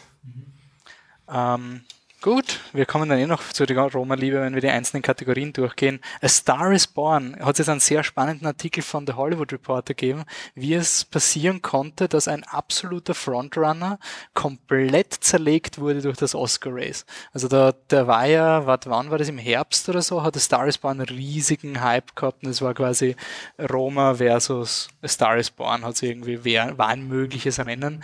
Äh, Michi, was ist passiert? Also Ja, ist eine gute Frage. Meine, Man könnte natürlich sagen, also die einfache Antwort wäre, das war overhyped und man hat irgendwie das falsch eingeschätzt. Aber man muss schon sagen, es äh, gibt schon einen klaren Hinweis. Ähm, die Directors Guild, ähm, die Regiegilde hat Bradley Cooper als besten Regisseur nominiert ähm, und auch als bestes Regiedebüt. Und obwohl er der einzige unter den Debütanten war, die halt auch für, beste, für den Hauptpreis nominiert waren, hat er den Preis nicht bekommen. Und das zeigt schon, dass quasi zwischen der Nominierung und halt dann der Preisverleihung irgend Also er hat nicht das Debüt, die Genau, er Auszeichnung. hat nicht den, den sondern der Regisseur von Eighth, Eighth Grade, Eighth Grade, ähm, der war aber nicht für beste Regie nominiert. Ich meine, ähm, ist ja legitim, aber das zeigt halt, also einfach bei Default hätte Cooper das ja dann gewinnen müssen. Und das zeigt ja, dass, dass irgendwas wirklich, ja, weiß nicht, was passiert ist. Also es hat sich irgendwie die Haltung gegenüber dem Film offensichtlich geändert. Dass jetzt Bradley Cooper nicht für Regie nominiert wird, das kann man, glaube ich, noch irgendwie mit, ja, Regie Gilde, die, also die Ich finde das Regisseure. total absurd. Ich Ja. habe dann nachher nachdenken, weil wir, mich, wir haben telefoniert drüber, so ein, ja, aber das war eine Sondersituation, weil wir haben drüber geredet, kann er ohne Regie noch Best Picture gewinnen? Und dann fällt er halt ein, ja, Argo. Mhm. Und also die einzigen Filme, die das geschafft haben, waren ähm, Braveheart, Argo, Apollo 13 und das war's, oder? Das sind die drei Filme, die ohne Regie-Nominierung eine Best Picture-Sieg bekommen haben. Was haben alle gemeinsam? Sie wurden alle von Schauspielern Regie Mhm. geführt. Also Ja, okay, gerade Sample Size 4, Ja. aber da ist eine Korrelation vielleicht die Ja, gerade die quote-unquote good-looking Guys, also wurde immer wieder genannt, dass die es vielleicht wirklich schwer haben. Ja, also quasi Bradley Cooper, der Typ, der kriegt die Rollen, also auch wenn er ein guter ist noch Schauspieler ist, Regisseur. aber der kriegt die Rollen ja eh schon, weil er so fesch ist und jetzt ähm, will er da auch noch in, in unsere äh, Regie-Kategorie reinpfuschen. Ich glaube schon, dass das eine Rolle spielt, aber es erklärt halt, wie gesagt, die anderen Sachen nicht. Es erklärt nicht, warum Lady Gaga nicht den Golden Globe bekommt, der total für sie aufgelegt war, einfach weil die Golden Globes den größten Star auszeichnen. Und dann meinen sie, na, Glenn Close ist auch okay. Also ähm, das zeigt einfach, irgendwas ist passiert. Es gab anscheinend auch so, so. YouTube-Compilations von Lady Gaga erzählt die gleiche Story immer wieder. So, und das hat auch anscheinend diese Authentizität von dem, dem Awards Race quasi ein bisschen. Aber Dieses, im Gegensatz zu allen anderen Stories, die immer und immer wieder erzählt werden in, in Interviews, weil die Fragen ja, aber einfach ist die Frage, die worauf man sich sind. einschießt. Ist diese Awards Race sind tough. Das ist wirklich Momentum. Das ist, ja, das Problem ist halt auch, dass halt so früh rauskommen. Du Mhm. siehst es immer wieder, die Filme, die früh rauskommen und irgendwo drin sind, da kommt dann unweigerlich der Backlash. Also, Ja, wobei ich finde, ein Backlash war gar nicht so arg, oder? Ich meine, es ist nicht auf dem Level von La La Land. Also Ja, es ist also nicht ich- der La La Land. nein, aber es ist dieses, also es fadet so, halt ja, aus. so toll ist er auch nicht. Ja. Okay, was Und du hast halt bei, auch. bei Star Born halt immer noch immer dieses Argument mit, den hat schon viermal gegeben oder dreimal gegeben und jetzt da, da, da und so ein Ja. Remake vom Remake vom Ja, Remake ja. und da ist halt wir, aber wir belohnen nur originelle Filme. Ja. genau, die ja hier bei den Oscars. Ähm, ja, ist interessant. Also kann ich auch nicht beantworten, warum es äh, so passiert ist. Wahrscheinlich wirklich zu früh da. Ja. Okay. Nur zusammengefasst, ich habe es vergessen, Star is Born ist der Film, wo Lady Gaga eine Sängerin ist und Bradley Cooper Produzent. Nein. Ja, also Bradley Cooper ist ein, ein, ein Rockstar, der quasi ja, Lady Gaga als ganz unbekannte Musikerin entdeckt und sie groß macht und verlieben tun sie sich auch und alles. Abgesehen vom Oscar-Hype, wie ist er? Also ich persönlich bin ein riesen Fan von Star is Born, das hat sich wahrscheinlich eh schon rumgesprochen. Ähm, ich, ähm, aber ich denke schon, sein Film ist, der mich halt einfach auf einer gewissen Ebene erreicht hat, wo, was halt auch irgendwo persönlich ist.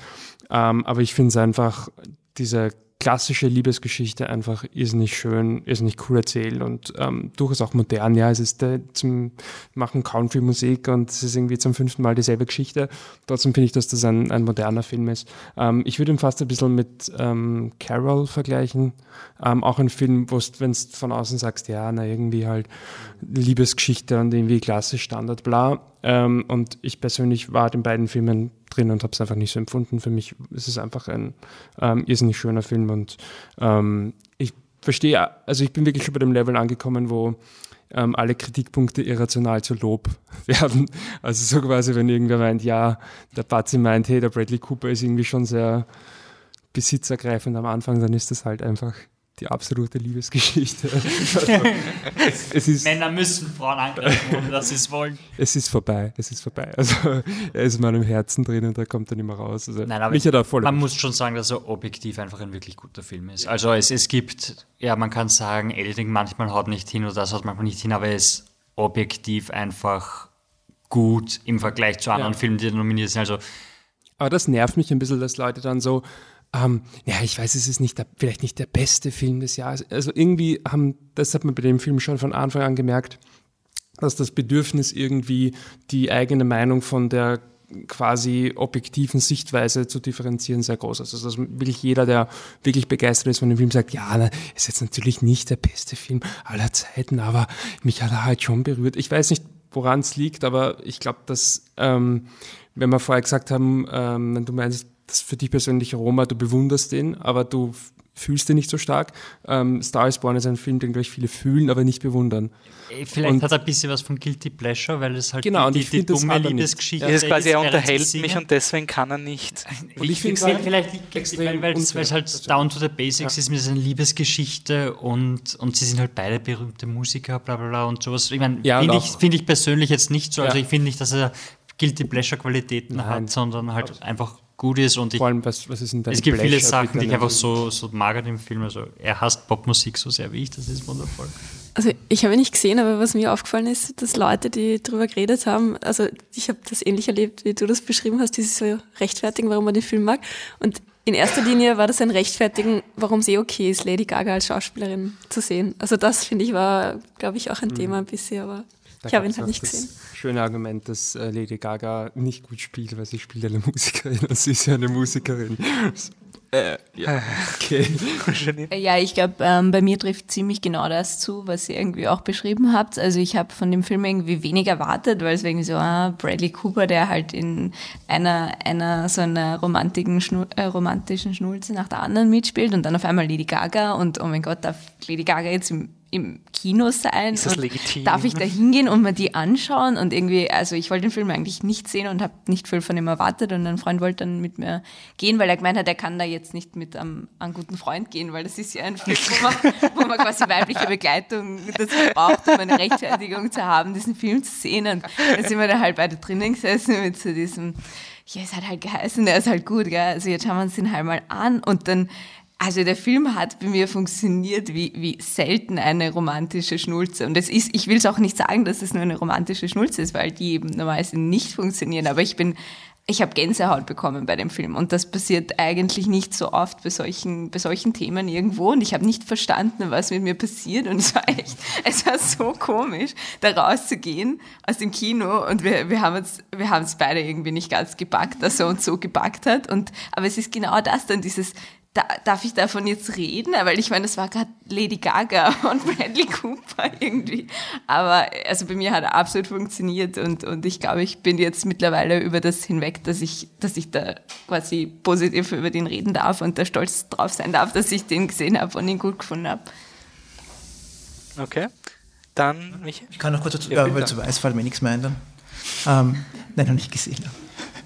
Nein, ich kann mich dem anschließen eigentlich und ich finde auch, dass zum Beispiel der Schluss super funktioniert, wo ein Film oft zerstört wird. Gerade solche Filme, die dann irgendwo, ja, das ist einfach so emotional zum Schluss, finde ich dann wirklich sehr klug gemacht. Und ich habe auch im Herbst dann gedacht, also das ist irgendwie, da sieht man jetzt gerade den Oscar-Film, hat man sich gedacht. Aber es hängt natürlich auch mit der Konkurrenz zusammen, was halt sonst noch alles kommt. Das weiß man halt dann meist im Herbst noch nicht. Aber es ist ein Film, der irgendwie, wo ich nie ein Problem hätte, wenn der gewinnen würde. Ist ja natürlich Roma eine Klasse für sich, meiner Meinung nach, in diesem Jahr, aber grundsätzlich ist es ein Film, der steht irgendwie für Hollywood. Da kann man, Hollywood ist halt das, was es ist und der Film passt da perfekt hin und die können, können da können Bradley Cooper, die Lady Gaga, die können alle mit ihren Preisen nach Hause gehen, da hätte ich, könnte man, wäre ich nicht jetzt irgendwie enttäuscht oder so. Also das, das, der funktioniert und der gehört zu den Oscars irgendwie, finde ich. Also ich muss sagen, bei mir war er ein bisschen ein Grower. Also ich habe ihn beim ersten Mal schon super gefunden, aber ähm, er hat mich dann irgendwie äh, länger beschäftigt, als ich zunächst dachte. Aber was wirklich sofort mein erster Eindruck war, nach dem Kino, und ich muss, war das dann vor Roma, weiß ich gar nicht, aber ich bin wirklich rausgegangen und habe mir gedacht, ja, bitte gewinn den Oscar, weil das ist einfach so perfekt. Dieser Film muss den Oscar gewinnen. Ähm, und auch wenn, wenn, ja, ich wahrscheinlich jetzt schon sagen würde, Roma ist der bessere Film, ich würde trotzdem immer noch lieber Star is Born sehen, weil genau wie du sagst, der gehört einfach genau dorthin und ich fände es einfach so die, Hat es für dich auch ein bisschen einen Legitimierungsgrund sein? Also, was du letztens Nö, schon gesagt hast, Roma ist quasi eh schon, Ach so, sind wir uns ja. eh alle einig und Star is Born wird es mehr benötigen. ich weiß nicht, ob er es wirklich braucht, aber ich finde es einfach so, das ist halt, weil dieser Film natürlich auch mit der Geschichte, die er erzählt, ähm, das wird einfach so perfekt passen, dieses, ja, und dieser Film hat dann irgendwie, weiß nicht, sieben Oscars gewonnen und so, und der geht jetzt als das in die Filmgeschichte ein. Das hätte irgendwie, das hätte einfach A Star is Born, finde ich, sehr, sehr gut getan, ja, mit dem, mit der Geschichte, die er erzählt. Ähm, das, das hätte einfach irrsinnig gut gepasst, finde ich. Aber es Das wäre wahrscheinlich vor, vor 10, 20 Jahren hätte das noch funktioniert. Ich glaube, Ja. die Zeit ist nicht mehr die richtige dafür. Abgesehen davon, dass Scheinbar, so ein. Mhm. Film wie Roma reinrutscht, in, das wäre auch nicht, früher wahrscheinlich nicht passiert. Aber es die Relevanz der Filme ist auch eine andere geworden, glaube ich. Also es gab sicher Zeiten, wo das natürlich, die hätten dann wahrscheinlich zwölf Oscars bekommen, irgendwann einmal, vor Mhm. Jahrzehnten. Ja. Aber das ist nicht mehr. Ich glaube, da muss man heute, gehört wahrscheinlich doch noch ein bisschen mehr dazu, um dann wirklich zu gewinnen. Ja, offensichtlich brauchst du irgendwie ein, ein Thema, das unter eine Message, wichtig ist. Ja. Genau. Ich meine, kann man jetzt auch diskutieren, ist, ist Alkoholismus und sind Depressionen, ist das kein wichtiges Thema, aber er schreibt es halt nicht so Aber es ist, groß das, auf die es ist Fahne, auch ja. ähnlich wie, wie La La Land versus Moonlight, oder? Ja. Quasi du hast zwei Spitzenfilme, bei einem kommt halt einfach, das, Ja. Die Message mehr. es ist genau. so wichtig, dass Ja. Moonlight existiert und man, man hätte, wenn man böse ist und Unterhaltung nicht wertschätzt, hätte man sagen können. Ja, Wobei man kann ja schon diskutieren, ob, ob Roma das eigentlich ist. Ich meine, ja, mexikanische Geschichte und so, aber ich glaube nicht, dass das der Grund ist, warum der Film so im, im Race ist. Deswegen ist er da. Perfektion auch irgendwie. Ja. Also ich glaube, Roma ist auf jeden Fall drinnen wegen dem, dem Regie, Director-Driven. Also überall, sei es Drehbuch, Kamera, merkst du den Regisseur, sie haben ja auch sehr lose gearbeitet und haben kein wirkliches Drehbuch gehabt. Also die Schauspieler mussten sehr viel improvisieren und auf ihn reagieren und das dürfte wirklich, also das ist einfach eine, eine wunderschöne Oscar-Story von dem, dem Regisseur, der da so, so in allen, sich in allen Künsten des, des Kinos auslebt, um seine Vision. Das ist so das Klassische der Genie die Geschichte des Genies. Aber er dürfte wirklich so sein. Es ist ja wirklich das Organ Coron, du schaust dein Making-of und denkst dir, holy fuck. Also bei mir war das wirklich, wir haben wieder Harry Potter geschaut, die Dokus, die, die Extended Features und sowas. Und da haben sie erwähnt, dass die, die, die Bilder im Hintergrund von Harry Potter, da waren ja immer die Gemälde, die sich bewegt haben. Und Quaron war der Erste, der, wenn zum Beispiel eine hektische Szene war, passieren auch hektische Dinge in den Bildern, um die Stimmung zu reflektieren. Und es war so ein, das ist so simpel, aber er macht's, also er weiß quasi, wie er auf vielen Ebenen eine Geschichte erzählt, das hilft ihm wahrscheinlich schon. Gut, kommen wir zum letzten Film, den nur zwei von uns hier gesehen haben, Weiß, die äh, basierend auf einer Geschichte von Dick Cheney, äh, dem Vizepräsidenten von George W. Bush. Und ich glaube, der, der, Dick Cheney wird gespielt von Christian Bale und George Bush wird gespielt von ähm, Sam Rockwell. Sam Rockwell. Oscar-winning Actor Sam Rockwell. Wie geil ist denn diese Zeit, in der wir leben? Ähm, Dominik, schon in Go for it. Ähm, Beginn du, ich glaube, ich habe nicht so große, große. Ja, also ich gestehe, der war bei mir mehr so ein, okay, ich glaube, er hatte äh, dritte oder viertmeisten Oscar-Nominierungen dieses Jahr, sollten wir irgendwie auch noch anschauen. Äh, und habe ihn dann, bin dementsprechend mit jetzt, also wusste weder genau, was mich erwartet, noch hatte ich jetzt großartige Erwartungen. Und dementsprechend hat er dann für mich eigentlich sehr gut funktioniert. Und gerade so äh, vom, vom schauspielerischen Ensemble, Christian Bale, äh, Amy Adams und Sam Rockwell, war so ein, ja, das funktioniert irgendwie für mich. Und äh, was ich, ich finde, er, er bricht halt punktuell zumindest mit diesen klassischen äh, ähm, Biopic-Regeln und diesen klassischen Oscar-Biopics. Also er ist für mich eine der positiven Sachen für mich ist, dass er halt eben nicht dieses klassische Oscar-Biopic ist, weil er da einfach die Erzählstruktur äh, ein bisschen anders aufbaut und das einfach erfrischend war. Mein, mein Biopic des Jahres war nach wie vor First Man oder wer ist, also ist Aufbruch es, zum Mond. Aufbruch zum Mond, ja, sorry. äh, äh, aber ich fand es einfach erfrischend, dass es nicht die, die klassische Biopic-Struktur hatte und schauspielerisch hat er für mich gut funktioniert und so wirklich so ein Film, in den ich halt eigentlich mit Fortdauer immer ein bisschen mehr hineingekippt bin. Wird jetzt für mich wahrscheinlich nicht äh, der Film sein, an den ich mich ewig erinnern werde aus dem Jahr, aber ist so ein Jahr, hat für mich so eine Berechtigung, dass er da ist. Äh, und ja, also ich stehe mir ein bisschen neutral gegenüber, aber äh, gerade auch die schauspielerischen Nominierungen finde ich voll, voll legitim. Hast du Darkest Hour geschaut? Nein. Okay. Ich wollte nämlich fragen, wie der Vergleich ist. Janine? Ja, also ich finde, ich muss auch sagen, ich stehe dem Ganzen eher neutral gegenüber. Ich kann nicht sagen, dass der Film furchtbar schlecht ist, aber ich kann auch nicht sagen, dass der Film furchtbar gut ist. Also ich habe ihn total interessant gefunden, also einfach den, den Werdegang und so weiter, weil das einfach Dinge waren, die mir nicht, nicht so klar waren, wie die abgelaufen sind. Und das habe ich total ja, spannend oder, oder interessant einfach gefunden. Also eher fast, fast bildend irgendwie so ein mhm, bisschen und mhm. weniger unterhaltend, sondern halt irgendwie ähm, was dazulernend. Und das habe ich ganz interessant gefunden. Aber äh, ja, auch die schauspielerische Leistung war, war okay für mich, aber jetzt auch nicht überragend. Also ja, also von dem her, ich hab, kann, kann jetzt wirklich wenig Positives sonst noch dazu sagen, weil es war ja interessant. Ich habe das Oscar Race dieses Jahr ein bisschen so vom unemotionalen Ding gesehen, aber mir war weiß so dieser Film. Ich habe ich, ich hab nie geplant, ihn zu schauen. Es war dieser Film, es gibt ein Bild von Christian Bale in diesem Make-up-Ding. Und das war für mich, ja, der wird nominiert. Das, das war so, so das genauso wie Darkest Hour, das erste Bild vom Schauspieler in der Chameleon-Ding. Das ist ein super Press-Release. Schaut euch Christian Bale an, wie er jetzt ausschaut. Und du weißt, alleine deswegen hat er Momentum, sei es Make-up und Schauspieler, die, die waren quasi fix mit dem ersten Bild. Ich habe den Film nicht gesehen, aber es war für mich so ein Chameleon-Schauspieler und Make-up, waren sie es nicht komplett versauen, dann hat er diese Nominierungen und dann ist die Frage, wie weiter im Oscar-Race noch kommt. Würdet ihr sagen, die Regie-Nominierung ist verdient im Vergleich zu den anderen Filmen, die ihr gesehen habt? Ähm, grundsätzlich äh, ja, kann ich sie nachvollziehen, aber für mich ist keine Frage, dass da durchaus einige Nominierungen noch gegeben hätte, die da besser hineingepasst hätten als die weißen Nominierung für Adam McKay. Ja, finde ich auch. Also, weil auch in der Kategorie ich es als jetzt nichts Spezielles oder so empfinde. Und wenn ich ihn vergleiche dann eben mit Roma oder, oder The Favorite, dann kann er da nicht mithalten für mich. Okay. Gut, wir sind Best Picture fertig. Unsere Predictions sind, wir haben alle abgestimmt und es war, gab ein klares Roma. Also die Chancen stehen derzeit 5 zu 7 für Roma nach unseren Stimmen, die wir da abgeben haben. Eine Stimme für, für The Favorite, eine Stimme für Green Book. Wer waren denn die? Also ich glaube immer noch, nee, ich glaube es nicht wirklich, aber jetzt bleibe ich dabei. Green Book gewinnt. Okay, wer, wer war The Favorite? Irgendjemand hat ihm für The Favorite gestimmt. Okay, dann haben alle außer der Michi für Roma gestimmt. Roma macht das Rennen.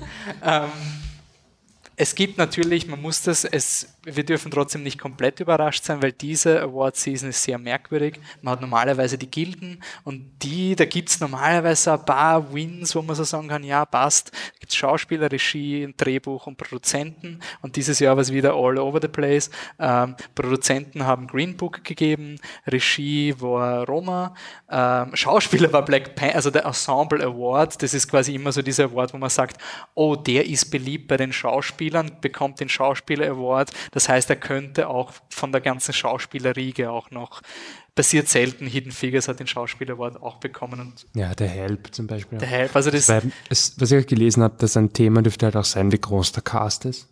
Ähm, ja. Ich meine zum Beispiel von The Star is Born waren ja drei Schauspieler nominiert, ja. von Black Panther kein einziger, aber Black Panther sind halt ur viele Leute. Ist ja auch, das ist ja auch ein Statement im ja. Sinne von, da sind viele Leute mhm. ähm, jetzt, die normalerweise nicht. Es wäre zum Beispiel haben. auch ähm, Crazy Rich Asians nominiert.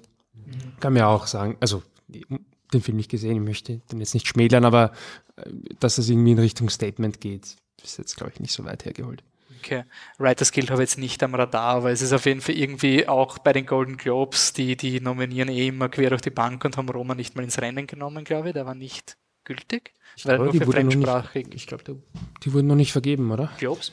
Die Writers Guild. Also, nein, glaube nicht. Wurscht, aber auf jeden Fall bei den Globes hat es dann auch wieder so einen, also wie wir haben derzeit kein Barometer, deswegen quasi anything goes. Und ich, ich erinnere nur an dieses eine Jahr, wo wir glaubt haben, ähm, Big Short gewinnt, weil die Produzentengilde Big Short ausgezeichnet haben und dann hat mit zwei Oscars Spotlight den Best Picture Oscar gewonnen, so, so Last Minute, wo niemand mehr damit gerechnet hat. Also das könnte auch noch passieren, weil es gab historisch bis jetzt noch nie die Situation, dass ein Film sowohl Ausland, also fremdsprachigen Film Oscar gewonnen hat und Best Picture. Meistens war das so ein Jahr. Es gab überhaupt noch nie einen Film, der nicht auf Englisch war, der Best Picture gewonnen hat. Ja, ich meine, ist jetzt nicht unwahrscheinlich, weil Amour ist ja auch gleich, war auch in Französisch. Ja, aber also, der hat nicht gewonnen. Der hat nicht nein, gewonnen. aber das ist die gleiche Kategorie, war mhm. fremdsprachiger mhm. Film. Das, also, wenn er fremdsprachig ist, dann ist er bei Definition nicht auf Englisch. Also die gleiche Kategorie. Ja, weil, weil die Artist diese blöden Zwischenblenden auf Englisch geschrieben Alter, die Artist hat den Oscar gewonnen. Das ist bis heute, okay, wurscht. Ähm, also das könnte noch immer sein, dass Roma eben den, den Auslands-Oscar gewonnen, gewinnt und dann sagt man, na, jetzt geben wir ihm aber den anderen Oscar nicht. Naja, und die große Unbekannte ist halt einfach die Netflix-Komponente, die man nicht wegargumentieren kann. Ja. Ich habe hab lustigerweise ein YouTube-Video gesehen, wo es wirklich ein, ein Pro-Black Panther-Video, weil sie gesagt haben, Black Panther hat das Stigma Blockbuster. Das war von einem Nazi, oder? Ja, wahrscheinlich.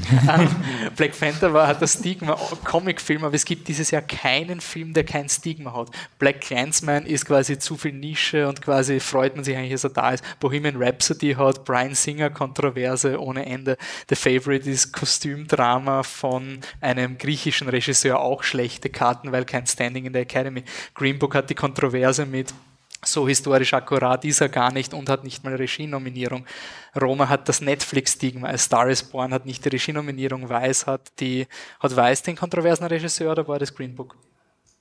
Naja, nein, das, war, das Green war Green Book, aber Weiß ist ja nicht so. Und Weiß polarisiert. Ja, sehr. Also quasi jeder Film dieses Jahr hat ein Stigma auf eine Art. Deswegen glaube ich, ist die Netflix-Komponente wirklich zum Schmeißen.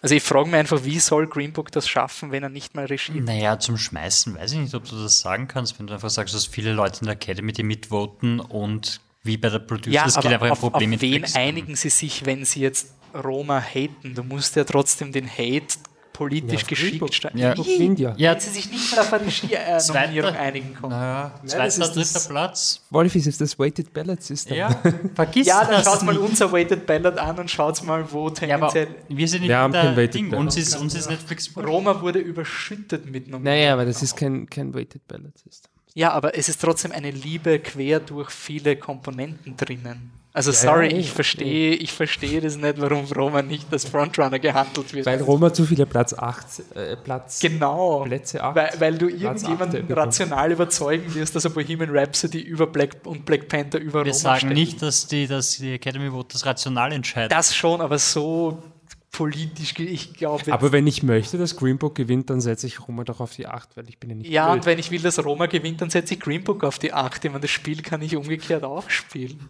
ja, aber Also das ist so ein... denen, denen es egal ist, die setzen Green Book dafür höher.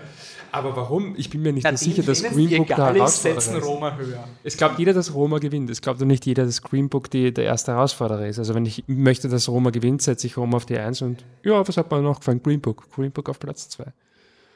Schauen wir mal. Why not? 24. Februar sind wir im Garten. Ich weiß nicht wirklich, ob ich glaube, dass es passiert, aber ich ziehe das jetzt durch.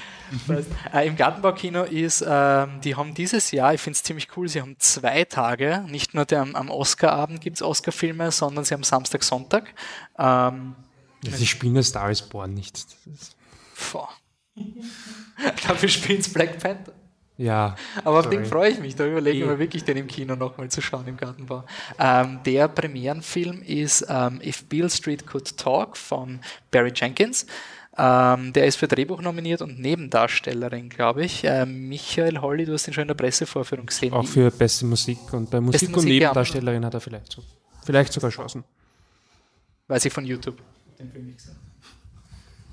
Ja, genau, wenn man von der Musik spricht, die ist wirklich sehr bemerkenswert. Die hat mir sehr gut gefallen. Also es gibt wenig, wenig Filme, wo ich danach noch ein paar Mal den Soundtrack durchhöre. Das mache ich eigentlich fast nie, ehrlich gesagt. Und da, den höre ich eigentlich laufend, seitdem ich den Film gesehen habe. Er ist äh, wieder wunderbar gefilmt. Wie was von ihm kennt, wunderschöne Bilder, die Musik ist gut, wie ich schon gesagt habe. Äh, Nur ungefähr, worum ist- geht's? Worum geht es? Es geht um, es ist so ein, mh, das wieder spielt, spielt in, in die Bill Street, scheint eine legendäre Straße zu sein, wo äh, diverse, der, der Armstrong zum Beispiel geboren wurde und so weiter, so ein legendärer Ort. Und, und ja, es geht halt darum, dass ein, einer zu Unrecht ins Gefängnis kommt. Und, und ist eine Liebesgeschichte, seine Freundin ist eben wartet auf ihn oder auch nicht, das erfahrt ich jetzt nicht und, und das, das geht halt über eine längere Zeit und das, eine, und das überdauert halt dann irgendwie alles und, und äh, es geht um diese die große Ungerechtigkeit, die da also ein exemplarischer Fall, wie es halt die ganzen Dokus, die wir in den letzten Jahren auch gesehen haben, dass einfach aufgrund der Hautfarbe Leute ins Gefängnis kommen äh, oder einfach die Wahrscheinlichkeit größer ist, dass sie eingesperrt werden als ein, ein, ein Weißer. Und ja, er ist, er ist, ich finde ihn super, es sind ein paar gestalterische Elemente, die mir nicht so gut gefallen. Er ist eine Erzählstimme hatte und das ist nicht unbedingt meins äh, aus dem Off. Ist nicht Geschmackssache vielleicht. Äh, also ein Moonlight ist es nicht. Aber was ist das schon? Nein. Ähm, Aber es freust du ist- dich, willst du ihn noch, also wenn du hast jetzt wahrscheinlich Tickets fürs Gartenbaukino, ist es okay, ihn zu schauen nochmal? Ja, ich hätte mir gerne einen, einen Film gewünscht, natürlich, den ich nicht gesehen habe, natürlich, aber ja, den, er ist schön anzuschauen, auf jeden Fall. Ja, Jetzt halt nicht geschaut. ja Pech, Pech, ja. Deswegen haben wir die Pressevorführung spritzt, weil wir gesagt haben, nein, es wird Der eben. kommt sicher, ja. Ähm, ansonsten äh, werden wir dann vor Ort sein. Äh, Michi, du wirst auch wirst wieder vor Ort sein. Franziska auch dabei. Dominik, Janine, auch, auch dabei. Yeah, cool. Alex, Peer Pressure. Peer Pressure Idee. Ich würde gerne, ich habe jetzt Zivildienst, aber vielleicht. Dann kannst du auf jeden Fall. Ne? Das wissen auch alle arbeiten am Ja, nein, ich habe Urlaub. Ich habe Urlaub genommen extra. Erster Urlaubstag. Ich gehe sicher nicht um sieben in der Früh nach der Oscarverleihung. Das habe ich einmal, wie die Uni-Zeiten gehabt habe, gemacht. Wenn man einbildet habe, ja, ich gehe jetzt in die Vorlesung. Meine Fresse, war das eine lange Vorlesung. Ich habe mal eine Prüfung geschrieben danach. Okay, der, Her der Härte Award geht. Okay, äh, wird auf jeden Fall lustig. Schauen wir, was wird. Äh, wir arbeiten nach einem Oscar-Bingo. Das sollten wir schon längst finalisiert haben, aber es geht, geht. Passt schon irgendwie. Ähm, jetzt rattern wir die Kategorien mal durch nach Vorteilen. Ich würde ich würd nicht alle Kategorien machen. Es wäre cool, wenn wollen wir das irgendwie unterschiedlich präsentieren? Wir haben eh schon gesagt, Lead Actress haben wir schon diskutiert. Rami Malek wird für Bohemian Rhapsody wahrscheinlich gewinnen, hat eh alles gewonnen. Ähm, wir sind uns da 100% einig. Einziger Contender wäre wahrscheinlich Christian Bale. Oder meine Tinfoil-Theorie, dass die Schauspieler sich rächen, dass dass er nicht die Regie kriegt hat, der Bradley Cooper. Und deswegen voten alle Schauspieler für den Bradley Cooper als Hauptdarsteller. Wird nicht passieren. Ähm, Michi, nächste Kategorie. Lead Actress. Ah ja, okay, das ähm, äh, Lead Actress, wir stimmen da recht deutlich für Glenn Close, ähm, für The Wife. Wieso eigentlich? Ja, was ist unsere Argumentation da? ich, ich, ich verwende jetzt nicht euren Wortlaut, aber ähm, sie ist wohl overdue, wie die Amerikaner das nennen. Ähm, sprich, sie ist halt eine sehr anerkannte Schauspielerin, die nie einen Oscar bekommen hat und ja, die Zeit läuft davon. Das finde ich einfach so geil. Ich finde das einfach so geil, weil das wird der Oscar-Sieg sein, der für, und da können wir ein bisschen einhaken in Popular Picture, wenn man am Puls der Zeit sein will, dann darf das nicht der Awardsgrund sein. So, wir haben Glenn Close vergessen die letzten Jahre und jetzt sollten wir noch schnell was geben. Da muss eine Lady Gaga gewinnen, wenn du in Richtung, wenn du sagst, wir wollen den Oscars mehr Relevanz geben für das aktuelle Kinopublikum. Was, wer hat The Wife gesehen? So gemein. Das, ich habe den Film nicht gesehen, Ja, aber nicht. er war nirgendwo am Radar. Ich war 100% Doch, wir haben, überzeugt. wir haben doch gesagt, dass wir in unserem Podcast drüber sprechen. Ja, Wenn ja, mal ja. nicht am Radar ist. Das stimmt, wir sind ja Influencer. Sondergleichen. Ähm, na, aber, aber ich bin da reingegangen mit, mit, es muss auf jeden Fall Lady Gaga sein und dann einfach, ähm, und dann einfach kommt Gang Close, wieso, für The Wife. Vielleicht ist der Film eh voll cool. Ich weiß es nicht. Nicht? Michael Holle hat den Film gesehen. Also der Film ist Glenn Close und Punkt. Also damit hat das, er, äh, spiegelt sich auch hier wieder. Also das, wo kommt er sonst noch viel Aber ist er gut vor? anzuschauen? Also, Ich finde einfach die, äh, diese Geschichte dieser Frau, die im Schatten ihres Mannes steht, das ist exemplarisch für viele Ehen und, und, und, und vor allem in künstlerischen Berufen äh, oft so.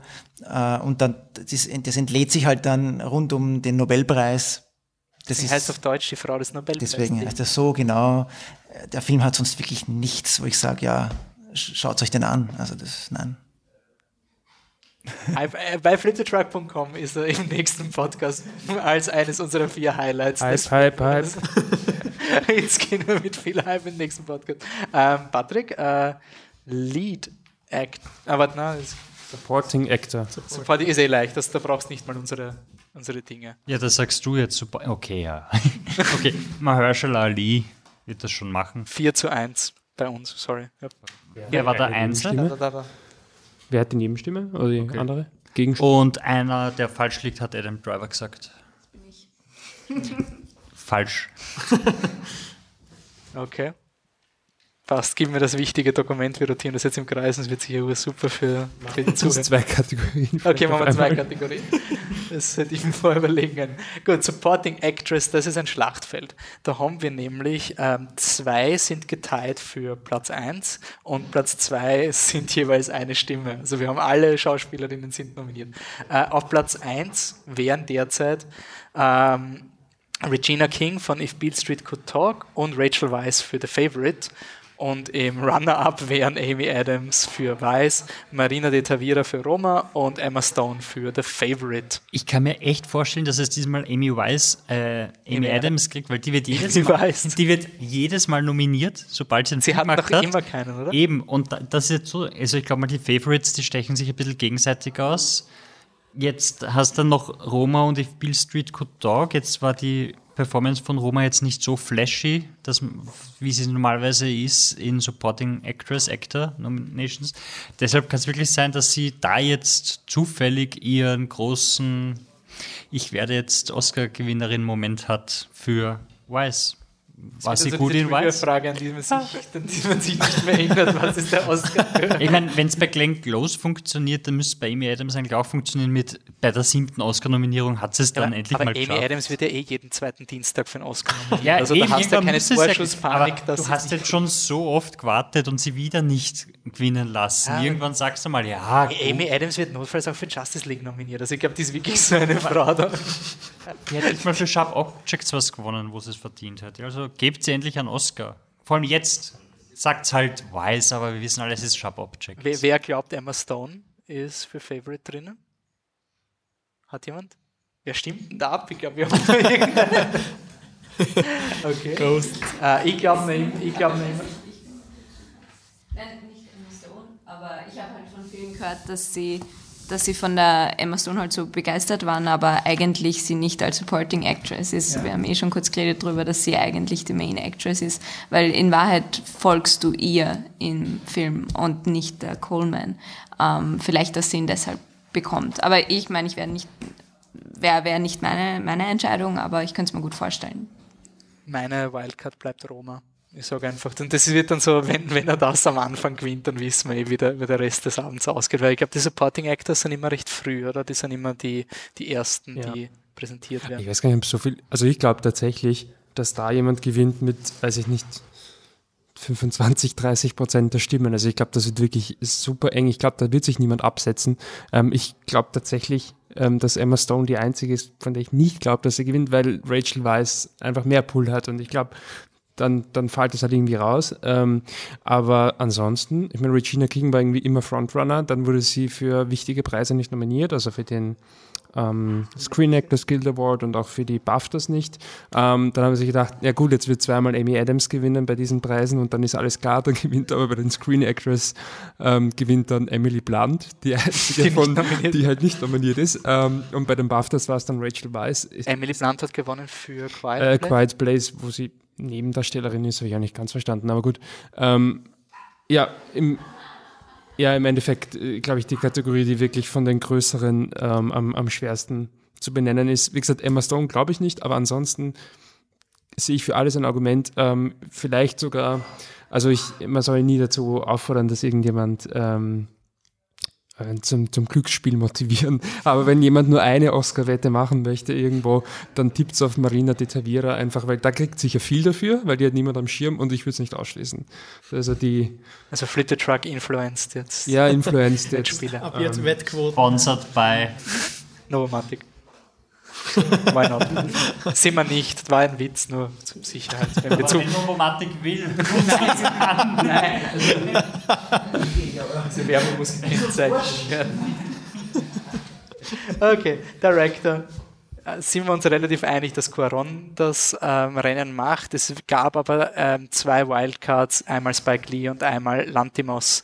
Ähm, kann ich verstehen, auf eine Art unwahrscheinlich, aber es ist schon, es sind drei Schwergewichte. Also irgendwie kommt es mir so vor, Pavel Pawlikowski ist ein Happy to be there, der ist geil, dass er nominiert. Ich habe den Film nicht gesehen, aber jetzt nur so vom, hat man nicht mal erwartet, dass er so weit kommt und ist. Äh, Michael hat gerade gesagt, sollte Front, also Michael Holly hat gesagt, sollte Front. Bitte nur kurz. Ja, er sollte, sollte vorne dabei sein. Also neben Cuaron finde ich, ist, also Cold War ist sensationell Okay. visuell umgesetzt. Also. Ähm, aber es gibt nur Platz für einen fremdsprachigen Film, glaube ich, in, in der Oscar-Kampagne. Genau, das sind zwei Schwarz, das ist auch bemerkenswert, zwei Schwarz-Weiß-Filme. Ne? Beide für Kamera, oder? Ja. Auch noch. Ja, ja. Okay, und wer hat Spike Lee am Schirm gehabt? Ich glaube, das war ich, weil ich, äh, weil ich gern hätte, dass Roma und Black Danceman halt beide irgendwo einen wichtigen Oscar kriegen, oder? Ja. Und Roma gewinnt halt den besten, also Best Picture und deswegen. Ja.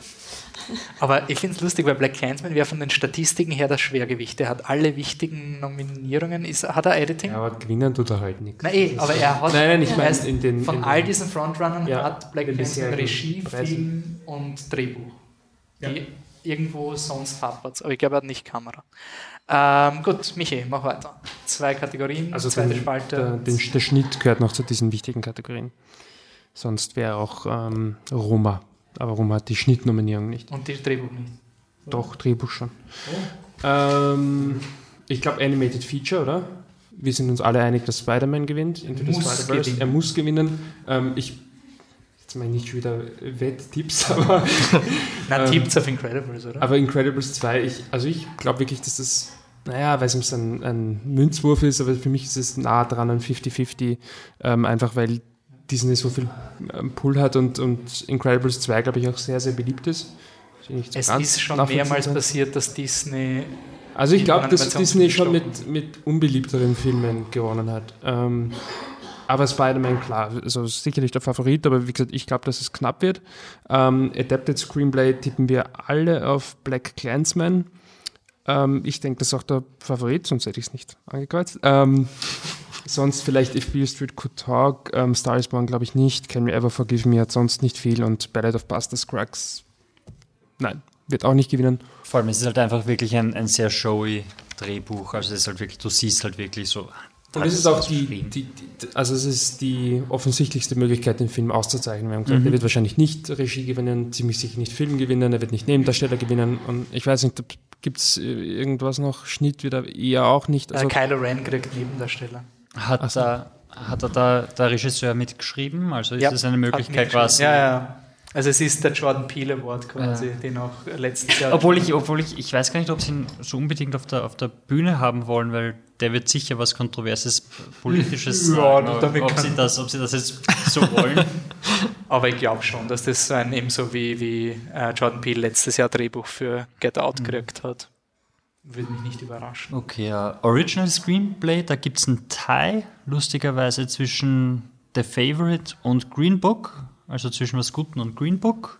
Äh, ja, Roma. Hast du Green Book eigentlich gesehen? Ich habe Green Book geschaut, ja. Das ist, das ist sehr lustig, ja. Also, er ist, also, Michi hat im letzten Podcast, glaube ich, gesagt, die ersten 15 Minuten haben ihn mir aufgeregt, aber die letzten 15 Minuten, das kann man eigentlich nur unterschreiben, weil die ersten 15 Minuten sind einfach so, hey, so erstunken und gelogen, dass du einfach nur da sitzt und denkst, Alter, das gibt's doch nicht. Und dann kommt er in sein Groove und fängt an zum Laufen. Aber am Anfang fängt es an mit er schmeißt Gläser weg, Schwarze sie angegriffen haben. In der nächsten Szene geht er zu einem schwarzen Jobanbieter und gibt ihm die Hand und redet nur gut und denkst dann, Alter, jetzt bitte, wenn du einen Charakter einführst, dann, dann lass ihn doch wenigstens treu zu sich selber sein. Ich will scheiß Rassisten als Hauptrolle. Nicht, nicht Rassisten, die in der nächsten Szene vergessen, dass sie rassistisch sind. Wenn das deine Story ist, dann ja. Und wenn es nicht, dann ist weil wir darüber geredet haben, habe ich mir gedacht so, Alter, es gibt's doch nicht, dass ihr bei dem Film sagt, der Hauptdarsteller ist kein Rassist. Und nach den 15 Minuten habe ich gedacht, es gibt's doch nicht, dass ihr sagt, oh, okay, ja. Oh, ja, ja du, der, der, der, Charakter von Viggo Mortensen in den ersten 15 Minuten ist eine andere Figur. Das sind zwei Filme, die als Double Feature laufen. Genau, also Einer ist ein Kurzfilm. Green Book, kein Screenplay, bitte. Nein, aber ich glaube schon, dass Screenplay, also ja. ich bin ziemlich überzeugt, dass Green Book gewinnen wird. Wirklich? Ja. Er hat eine Best Picture Nominierung geschafft. Ja, und was, Favorite was? Favorite hat zehn Nominierungen. Favorite kriegt eh die ganze Der Favorite ist der zweite. Auf jeden Fall.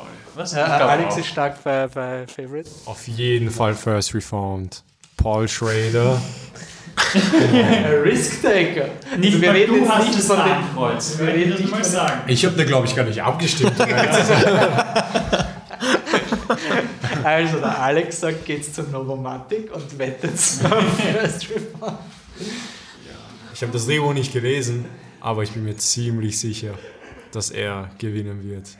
Und es ist sehr verdient, ja, der Film ist fantastisch. Aber ich habe zusammen nur zwei, zwei, zwei Sätze zu First Reform. Das ist kein Priester-Horrorfilm, wie erfolgreiche Influencer auf Facebook behauptet haben. So wie, ich meine, wie gesagt, ich habe das Drehbuch nicht gelesen und es ist, finde ich, sehr schwer über das Drehbuch zu sprechen, wenn man nur den Film gesehen hat. Aber, aber so wie der bestimmte Situationen nimmt und die dann twistet und, und äh, Themengebiete aufgreift und noch weiter geht und noch weiter geht und in Richtungen geht, die du nie kommen sehen würdest und, und da wirklich es schafft, dass sich der Zuschauer reinlehnt sozusagen in den Film und nur wenn man sich reinlehnt, da so viel noch rausbekommt und wie gesagt, nicht das Drehbuch gelesen, aber ich, ich bin mir ziemlich sicher, dass First Reformed gewinnen wird. Ja. ja, jetzt lacht man. Ich sag's euch. Ich sag's euch. Nein, ich, ich finde es so schön erfrischend. Ähm, weil, also, das Wenn mag Alex ist einfach nicht gebrochen. Aber, aber die Qualität ist, also nicht darum geht es. geht um die Qualität und aus. Ich finde es so schön, dass du halt argumentierst quasi für den Film. Ähm, aber ich fürchte auch, dass es nicht darum geht. Proof us wrong, Oscar. Hätte also hätte jemand, irgendjemand in der Kategorie, wo er sagt, er muss unbedingt gewinnen? Ich bin zum Beispiel bei Roma so, ist mir relativ wurscht, ob der da Original Screenplay kriegt oder nicht, weil es ja kein Drehbuchfilm in dem. Ja, also ich finde schon, dass der Favorite da wirklich verdient hat. Also ich habe First Reformed weder gesehen noch gelesen, also kann ich dazu jetzt nichts sagen. Aber von dem, was, was da ist, der Favorite ist schon ein sehr, ein, ein Drehbuch und ein, ein, ein Actress-Film also und Kostümfilm. Also ich finde schon, dass die große Stärke das Drehbuch ist bei dem Film. Deshalb, also wenn er was gewinnen soll, dann wäre es das, meiner Meinung nach. Okay. Ähm, gehen wir weiter. Nächste. Cinematography, also Cold War, The Favorite, Never Look Back, Away, Roma und A Star is Born. Und ja, da sind wir uns ziemlich einig. Also das macht Roma und aus. Ich sehe gar nicht, wer da auf Platz 2 ist.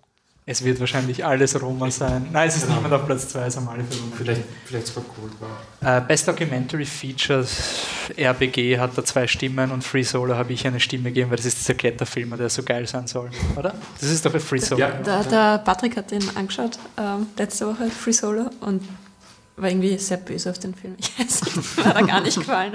Also, Okay. nur so als- Sag ihm, er soll uns eine E-Mail schreiben.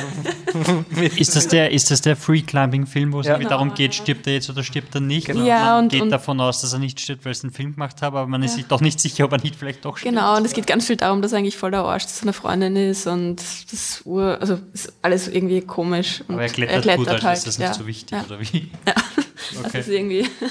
Okay, spannend. Äh, aus irgendeinem Grund RBG, äh, weiß Ja, der weil es halt Ruth Bader Ginsburg ist und Amerika liebt sie und jetzt ist sie krank.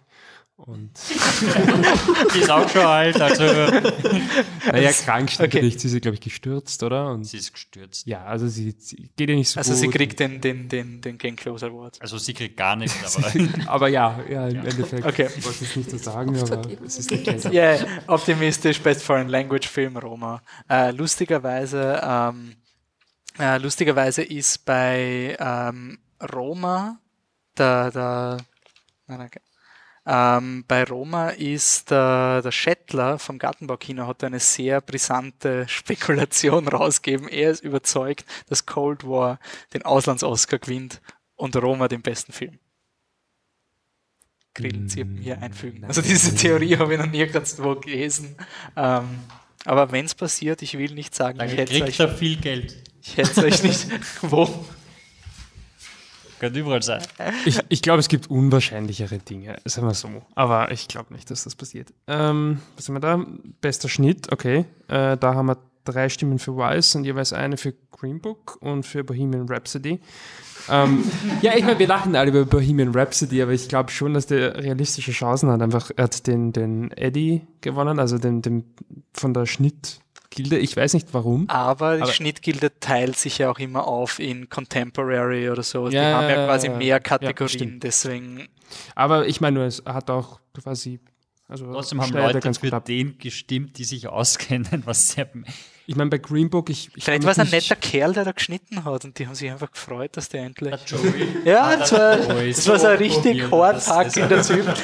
cool. Und wir wissen ja bei, bei, äh, bei äh, äh, Bohemian Rhapsody ja nicht, wie viel Fuck-up durch den ganzen Director-Shake-up. Also vielleicht musste der Editor da sehr viel improvisieren Doktor, Doktorarbeit machen.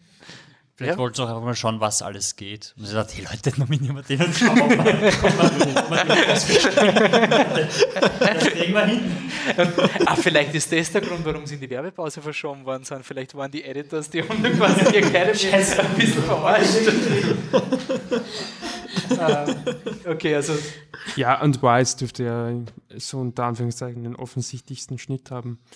Er hat auch was Dominik hat Also, er wäre mir jetzt vom Schnitt her nicht so toll aufgefallen, das dass ich nicht sage, wie, nicht wie der Big Short. Das muss nein, nein, nein, nein, das gar nicht. Janine, ist dir der Schnitt aufgefallen bei Weiß? Nein, sehe ich auch so. Okay, gut, dann habe ich das, ähm, das dann streicht's das. Ähm, Tatsache ist, er hat den BAFTA gewonnen, obwohl es um einen amerikanischen Vizepräsidenten geht. Ich denke schon, dass das was aussagt, aber ja. Es ist wahrscheinlich der, der klügste Pick. Ähm, bei Sound Editing haben wir auch einen Tie und zwar zwei Stimmen für Black Panther. Laut Wettquoten ist das ein Blödsinn. und ähm, äh, zwei Stimmen für First Man. Ähm, Vielleicht kurz zur Erklärung der Unterschied zwischen Sound Editing und Sound Mixing. Ähm, Editing geht es um das Generieren. Generieren von Tönen. Also wenn es halt, keine Ahnung, einen Animationsfilm hast zum Beispiel, logischerweise hast du dann ja gar keinen Ton ursprünglich und ähm, musst dann alles, also von der zugeschlagenen Tür über den, weiß nicht, über das Schlatzen eines Monsters, nicht schwer alles. Sound Editing. Und Soundmixing ist quasi der Tonschnitt, dass man quasi, ähm, dass alles immer an der richtigen Stelle ist, wann die Musik einsetzt, dass alle Klänge. Das ist ähm, Sound Editing, sage ich immer, ist der Maschinengewehr Oscar. Heuer haben wir keine Maschinengewehre dabei. So viel dazu. Ist Ähm, Black Panther dabei? Ja, Ne, das ist ein, ein der Science, es Fiction wobei Maschinengewehr. First Man ist natürlich kein, kein also kein äh, Maschinengewehre, aber da hast dass schon der sehr, viel also Sound. Sehr, sehr soundlastig ist mit Also- Rütteln und so. Wir haben da einen Teil und ich weiß, dass ich Black Panther angestrichen habe. Ich habe auch Black Panther angestrichen, weil Okay, und ich tue meins umsetzen, deswegen hat jetzt First Man unser Vote und dann habe ich Sound Mixing auch noch drauf. Das ist, da haben wir zwei Stimmen für Star is Born, weil es ein Musikfilm ist und First Man hat, eine Stimme und man sieht schon, da haben wir jetzt nicht so viel abgestimmt, weil einfach diese Soundkategorie nicht, also es ist nicht so leicht, also ich kann auch nicht so wahnsinnig viel darüber sagen. Okay, passt. Wer die Dann Favoriten kommen sind. wir zum Patrick, zwei Kategorien. Wobei ich meine, First Man wäre schon irgendwie klar, dass der für Sound was verdient hätte. Ich denke mir halt einfach, First Man hat so wenig Liebe. Der Alex will noch ähm, was einwerfen. Ja, ich glaube, so A Quiet Place könnte von irgendwo noch rauskommen und so, weil er jetzt, glaube ich, ziemlich overlooked war von euch. Weil A Quiet Place ist halt. Du meinst dann Baby Driver, Oscar, der quasi. Hat Baby Driver letztes Jahr gewonnen? Ich, hat glaub schon. schon, ja. Äh, Baby Driver hat einen Glaub, Oscar, ja. glaube ich, gekriegt. Irgendeinen Sound-Oscar. Na dann, A Aber das Quiet war relativ offensichtlich damals. Nicht so wie Quiet Mhm. Place, der irgendwie nicht so am. Also wir gehen immer von den, von den, den Wer Quiet Oscar-Radar- Place irgendwie noch in einer Diskussion drinnen mit, mit Hauptdarsteller oder, oder Aber er Drehbuch könnte überraschen, wenn, wenn der irgendwas. Alex hat schon recht, wenn es wirklich eine Kategorie ist, die jedem wurscht ist. Unter Anführungszeichen, dann Es, stimmt es stimmt, vor allem, vor allem es wäre interessant, weil es halt das genaue Gegenteil von dem ist, was man sonst auszeichnet. Also es ist die Ruhe und diese leichten Geräusche im Gegensatz zu viel. Also Ich es, würde eigentlich, ich, ich finde, das ist das gan- komplette Gegenteil, weil beim Film wie Black Panther zum Beispiel hast du so viel Schichten und du hast die Musik und du hast die Schläge und so eigentlich klassische Sachen, die du alles reingibst und bei A Quiet Place hast du halt nichts. Und du musst schauen, okay, Dann gebe ich dir jetzt die Schritte rein oder gebe, welche Pflanzen gebe ich rein, so vom Wald, was für Geräusche, das ist voll viel Arbeit und das macht so einen großen Unterschied halt, ob du dich jetzt dafür entscheidest, das da zu hören zu lassen oder was anderes hören zu lassen, dass da auch, finde ich, halt auf jeden Fall, oder vermute ich, dass auf jeden Fall der, Joe, äh, der Krasinski da auch voll dabei war, weil das ein ganz, ein ganz anderer Film wäre dann im Endeffekt rausgekommen, weil es praktisch so wenig Dialoge gibt und, und du kannst nicht nur Stille im Film haben, sondern du musst es mit etwas füllen und mit was du es fühlst, ist eigentlich grundlegend die grundlegende Sound-Editing-Entscheidung, die alle anderen Filme nicht so auf die Art und Weise gehabt haben, weil alle anderen Filme Dialog haben und alle anderen Filme eigentlich recht klassische Dinge haben. obwohl man da eigentlich sagen könnte, dass das eigentlich Soundmixing wäre, oder? Und nicht Sound-Editing und für den ist er nicht. Naja, Soundmixing ist eher so das technische Abmischen wie laut man was hört. Aber was man hört, äh, wenn, man, wenn jetzt jemand durch den Wald geht, da kann man so viele verschiedene Dinge reinhauen, aber man muss sich im Endeffekt für etwas entscheiden, weil ein Film immer sehr stilisiert ist, auch wenn etwas eigentlich, oh, sie gehen nur durch den Wald ist. Und einmal ist Wasserfall wirklich laut. Okay, nächste Kategorie. Ah, Production Design, da haben wir uns alle für The Favorite Ja, ausgesprochen. ist schwer dagegen zu argumentieren. Ja, ist wirklich schön. Mary Poppins, Wolfi, vielleicht? Voll, weil das ist, also ich liebe es, wenn Filme schon so ausschauen wie die Bühne, die sie dann im Disneyland aufbauen werden. Das ist richtig toll. Das ist nicht das Schlimmste an dem Film. Original Score, äh, If Beale Street Could Talk, ganz weit vorne. Und ich habe gesagt I Love Dogs, weil warum nicht? The Flower hat schon viel gewonnen. No? Guter Ich Mann? finde es ich find's na, immer eine Frechheit, dass First Man nicht nominiert ist für den Score. Ich habe ihn jetzt nochmal gehört, und genauso wie der Michael Holly gesagt hat, er hat Beale Street sehr viel gehört. Boah, First Man ist unglaublich. Also das ist, das hat so einen Drive, dieser Soundtrack. Verstehe nicht, wie das passieren konnte, aber Mary Poppins hat sicher verdient. Ähm, Black Clansman hat auch sehr einen prägnanten Score. Der wird dann bei den Truckies auch mitmischen, aber haben wir uns jetzt auf Beale Street geeinigt, oder? Naja. weil der muss auch was gewinnen. Quasi nach dem. Er ist auch super. Also es ist ein, ein Film, wo der Soundtrack. Ihr geht auf YouTube, hört einen Track und ihr werdet checken, oh, das ist ein bisschen so dieser Phantom Thread Soundtrack, der einfach quasi innerhalb von 60 Sekunden wundert dich so nieder mit. Instant Classic. Ich habe ihn nur einmal geschafft, aber ich verstehe, warum man ihn mag. Also, ja. Äh, Original Song ist Fahrt. Das ist A Star is Born. Hat niemand dagegen gestimmt. Also es ist halt auch ein wirklich, vor allem, das ist ein wirklich guter Song, der kein scheiß Ohrwurm ist. Er ist ein guter Ohrwurm und das passiert nicht oft. Speaking of Ohrwurm, ich erwarte mir schon nächstes Jahr, dass der Lego Movie 2 Song über Ohrwürmer im Rennen ist. Das ist ein Song, da geht es darum, dass dieser Song in deinem Kopf stecken bleiben wird. Sehr lange. Äh, Make-up und Hair, das ist die Kategorie, die keine Petition bekommen hat von anerkannten Filmschaffenden, dass es essentiell ist und nicht in die Werbepause verschoben werden darf. Ja, also naja, es, haben, es haben sich viele dafür ausgesprochen, aber keine Petition unterschrieben. Ja, es ist, es ist schon ein bisschen so wie Don't Smoke und Frauenvolksbegehren, oder? Es ist so dieses, das, das ist der Aufreger und Frauenvolksbegehren kann man auch noch unterschreiben. Es ist immer so dieses, der, der, der was auf der Strecke liegen geblieben ist, weil Make-up ist schon eine Kategorie, die in meinen Augen schon ein bisschen damit kämpft, eh schon grundlegend ernst genommen zu werden und dann haut man es da noch drauf. Äh, Weiß haben wir hier ausgezeichnet, laut unseren Predictions, vier Stimmen. Äh, Costume Design ist ähnlich einfach, der Favorite.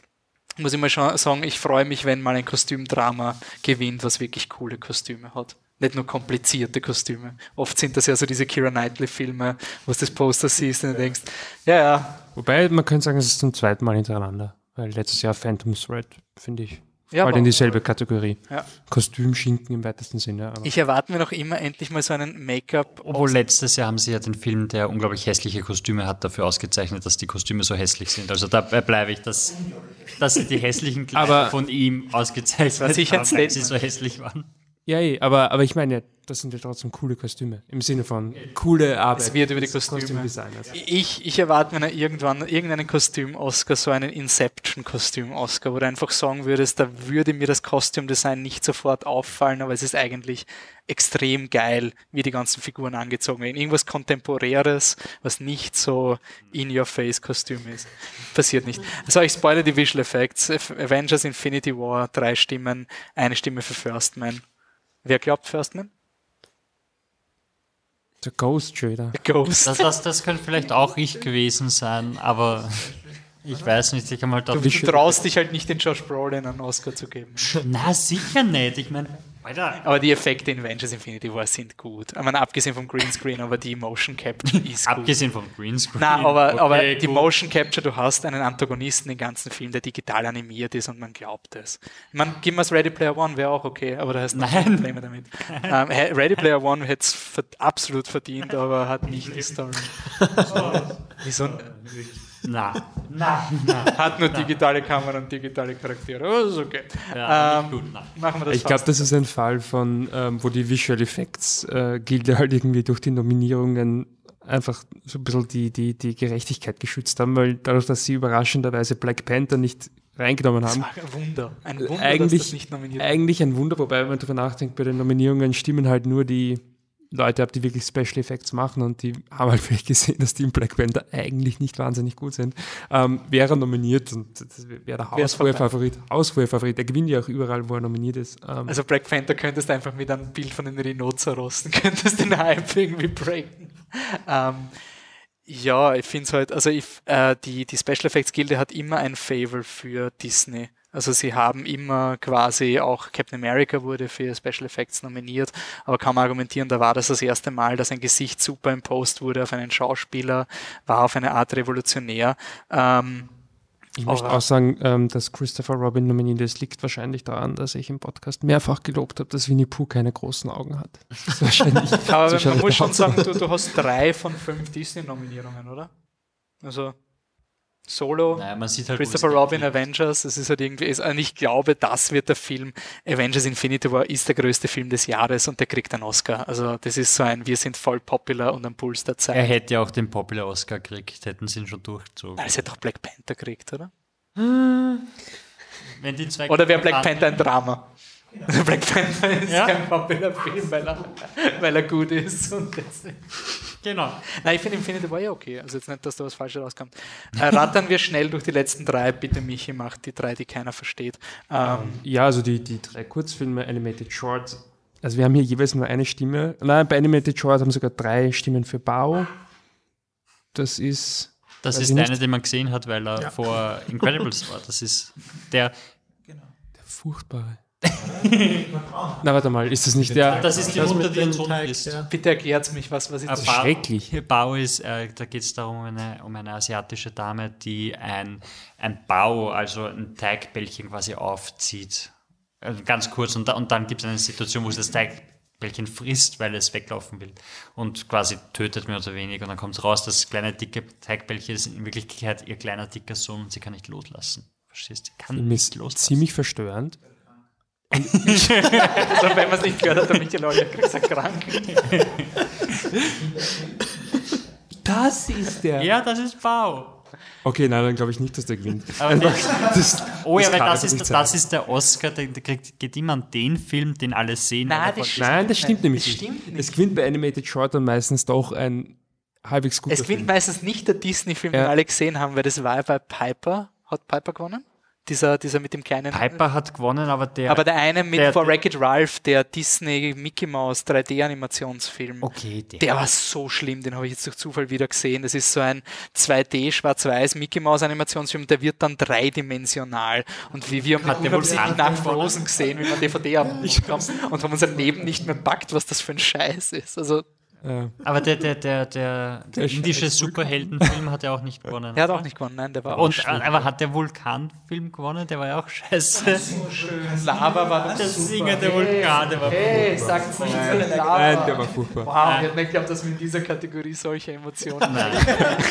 Also, Okay, fassen wir zusammen, Animated Short gewinnt was? Anscheinend Bau? Oder? Nein, Bau, also da stehen so drei Stimmen für Bau, aber der gewinnt nicht. Es gewinnt irgendwas anderes, einfach, weil es gewinnt kein Film, der so schlecht ist. Also jetzt eine 80 Prozent, also eine, eine, Gott scheiße, eine 25 Prozent Chance habt ihr jetzt, weil Bau ausgeschlossen ist. Ja, genau. Ähm, ja, und die anderen zwei haben wirklich nur ich einen Strich, ich habe halt einfach die Wettquoten rausgesucht. Ich habe keine Ahnung. Also was gewinnt Lekin? Documentary Short gewinnt ganz, ganz sicher Black Sheep.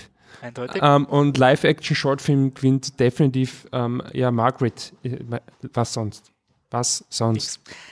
Weißt du, warum mir diese Kategorie am Arsch geht? Ist, dass das Gartenbaukino diese Kategorie immer inkludiert, weil es einfach die Streuung an den Tipps erhöht. Das ist so ein Dick-Move, weil alle anderen Kategorien kannst du prognostizieren und hast irgendwie eine Kontrolle über das Oscar-Rennen. Und das ist die eine Kategorie, wo du einfach eine 20% Chance hast und damit fächerst du quasi mal deine Tipps auf. Ja, deswegen. Ähm, ich will aber schon sagen, ähm, einfach nur, falls es jemanden interessiert, die Documentary Shorts, ich glaube, man kann vier von fünf, äh, kann man, kann man im, im Internet nachschauen. Googles die einfach, wenn es euch interessieren. Ähm, einige davon sind auf YouTube. Äh, wer Netflix hat, glaube ich, kann noch ein, zwei mehr schauen. Und ich glaube, bei Animated Short und Live-Action Short gilt das mit Abstrichen auch, sonst gibt es auf iTunes. Falls es wen interessiert.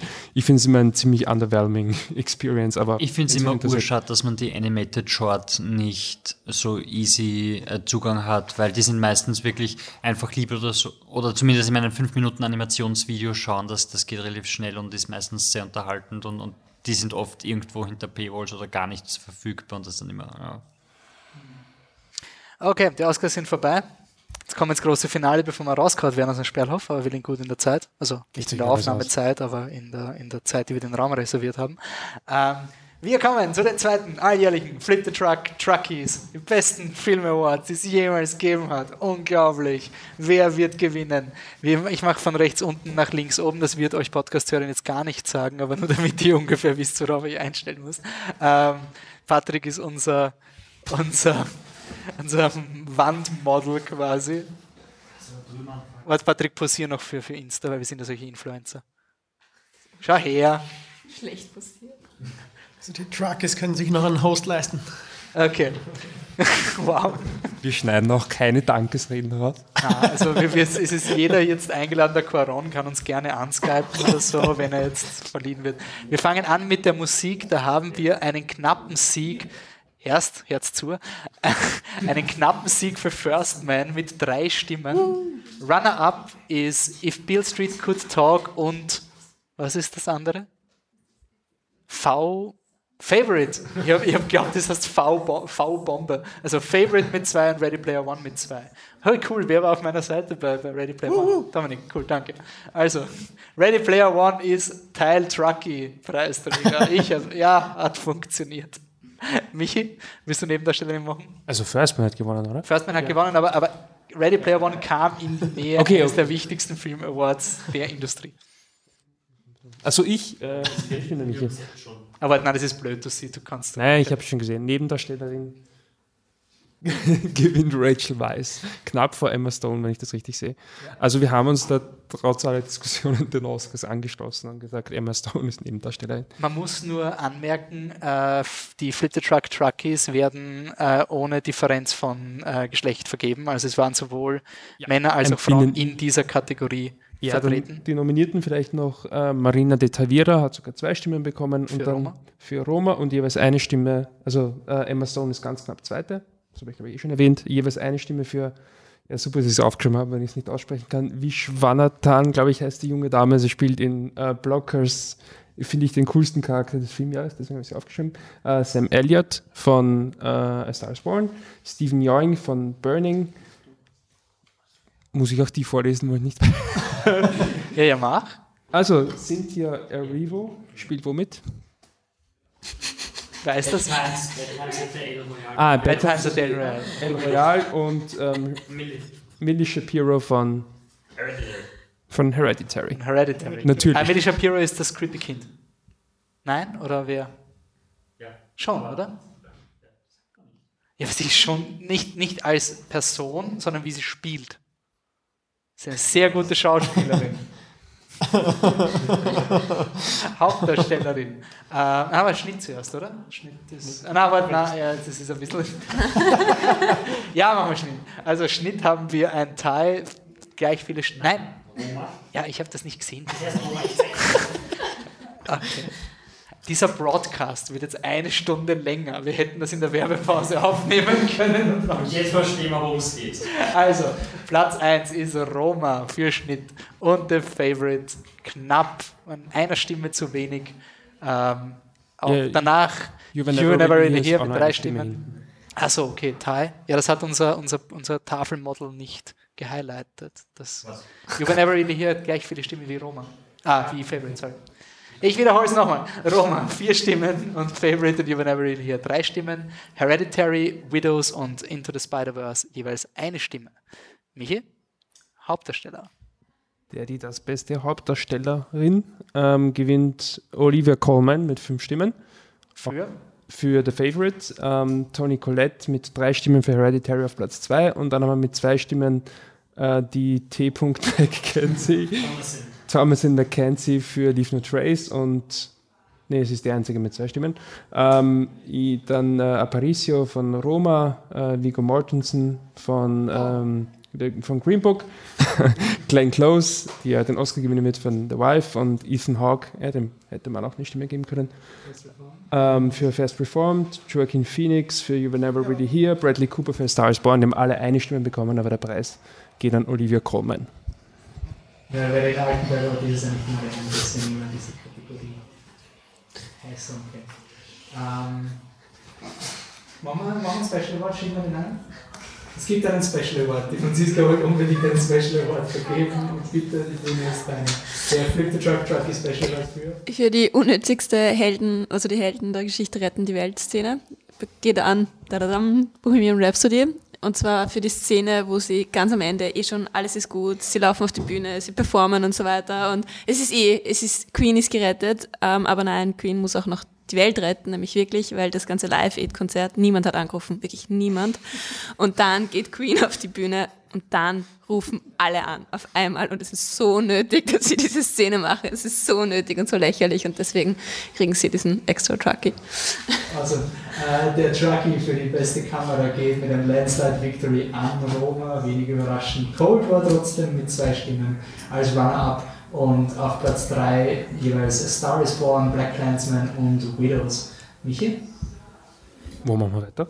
Ja, beziehungsweise Patrick ist drüben? Du hast noch nichts gemacht. Du siehst Drehbuch mich haben wir noch nicht. Ja, also gewonnen hat Black Clansman mit drei Stimmen und für den zweiten Platz gibt es einen Tie zwischen Blockers, Favorite und First Man, so wie ich das sehe. Genau. Und dann machen wir noch Regie. Aber noch- weiter nominiert mit einer Stimme sind Spider-Man, also Spider-Verse, Roma und Death of Shark. Okay. Regie ähm, ist auch ziemlich klar, das war Alfonso Cuaron mit sieben Stimmen und auf Platz zwei, wenn ich es richtig sehe, Slim Ramsey mit vier Stimmen für You Were Never Really Here. Äh, Lantimos, Spike Lee und Deborah Granick sind auch nominiert gewesen, haben jeweils eine, bis auf Spike Lee, der zwei Stimmen kriegt. Okay. Ähm, gut, dann kommen wir zum größten, wichtigsten Award überhaupt. Michael? Sollen wir es jetzt von hinten nach vorne? Ja, das könnte jeder Film jetzt kriegen. Also, soll ich euch die, die vorlesen, die ich aufgeschrieben habe und für die keiner gestimmt hat? Ähm, nein, also eine Stimme gibt es für ähm, The Death of Stalin, Foxtrot, sehr cool. Auch zwar mit einem T zu viel, aber super. Ähm, First Reform bekommt auch eine Stimme. Ähm, zwei Stimmen gab es für The Favorite, You Were Never Really Here und Hereditary. Und dann knapp geschlagen auf Platz 2 mit drei Stimmen ist Spider-Man Into the Spider-Verse und mit vier Stimmen auf Platz 1 jetzt wenig überraschend Roma von Alfonso Cuarón. Geil. Man muss schon sagen, wir haben ein. Weighted Ballot System, das heißt, jeder hat zwei Stimmen abgegeben. Nur.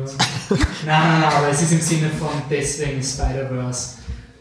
Ich war jetzt kurz überrascht, dass Spider-Verse so knapp dahinter ist, weil ich persönlich aber auch eigentlich mit Roma gewechselt habe, wenn du zwei Stimmen hast, dann, dann geht das natürlich schon und Spider-Man verdienst. Also, wie viele Truckies hat Roma bekommen? Eins, zwei, drei für ähm, Film, Regie, äh, vier, Film, Regie, Schnitt und Kamera. Also Alfonso Cuarón ist vierfach Trucky-Gewinner.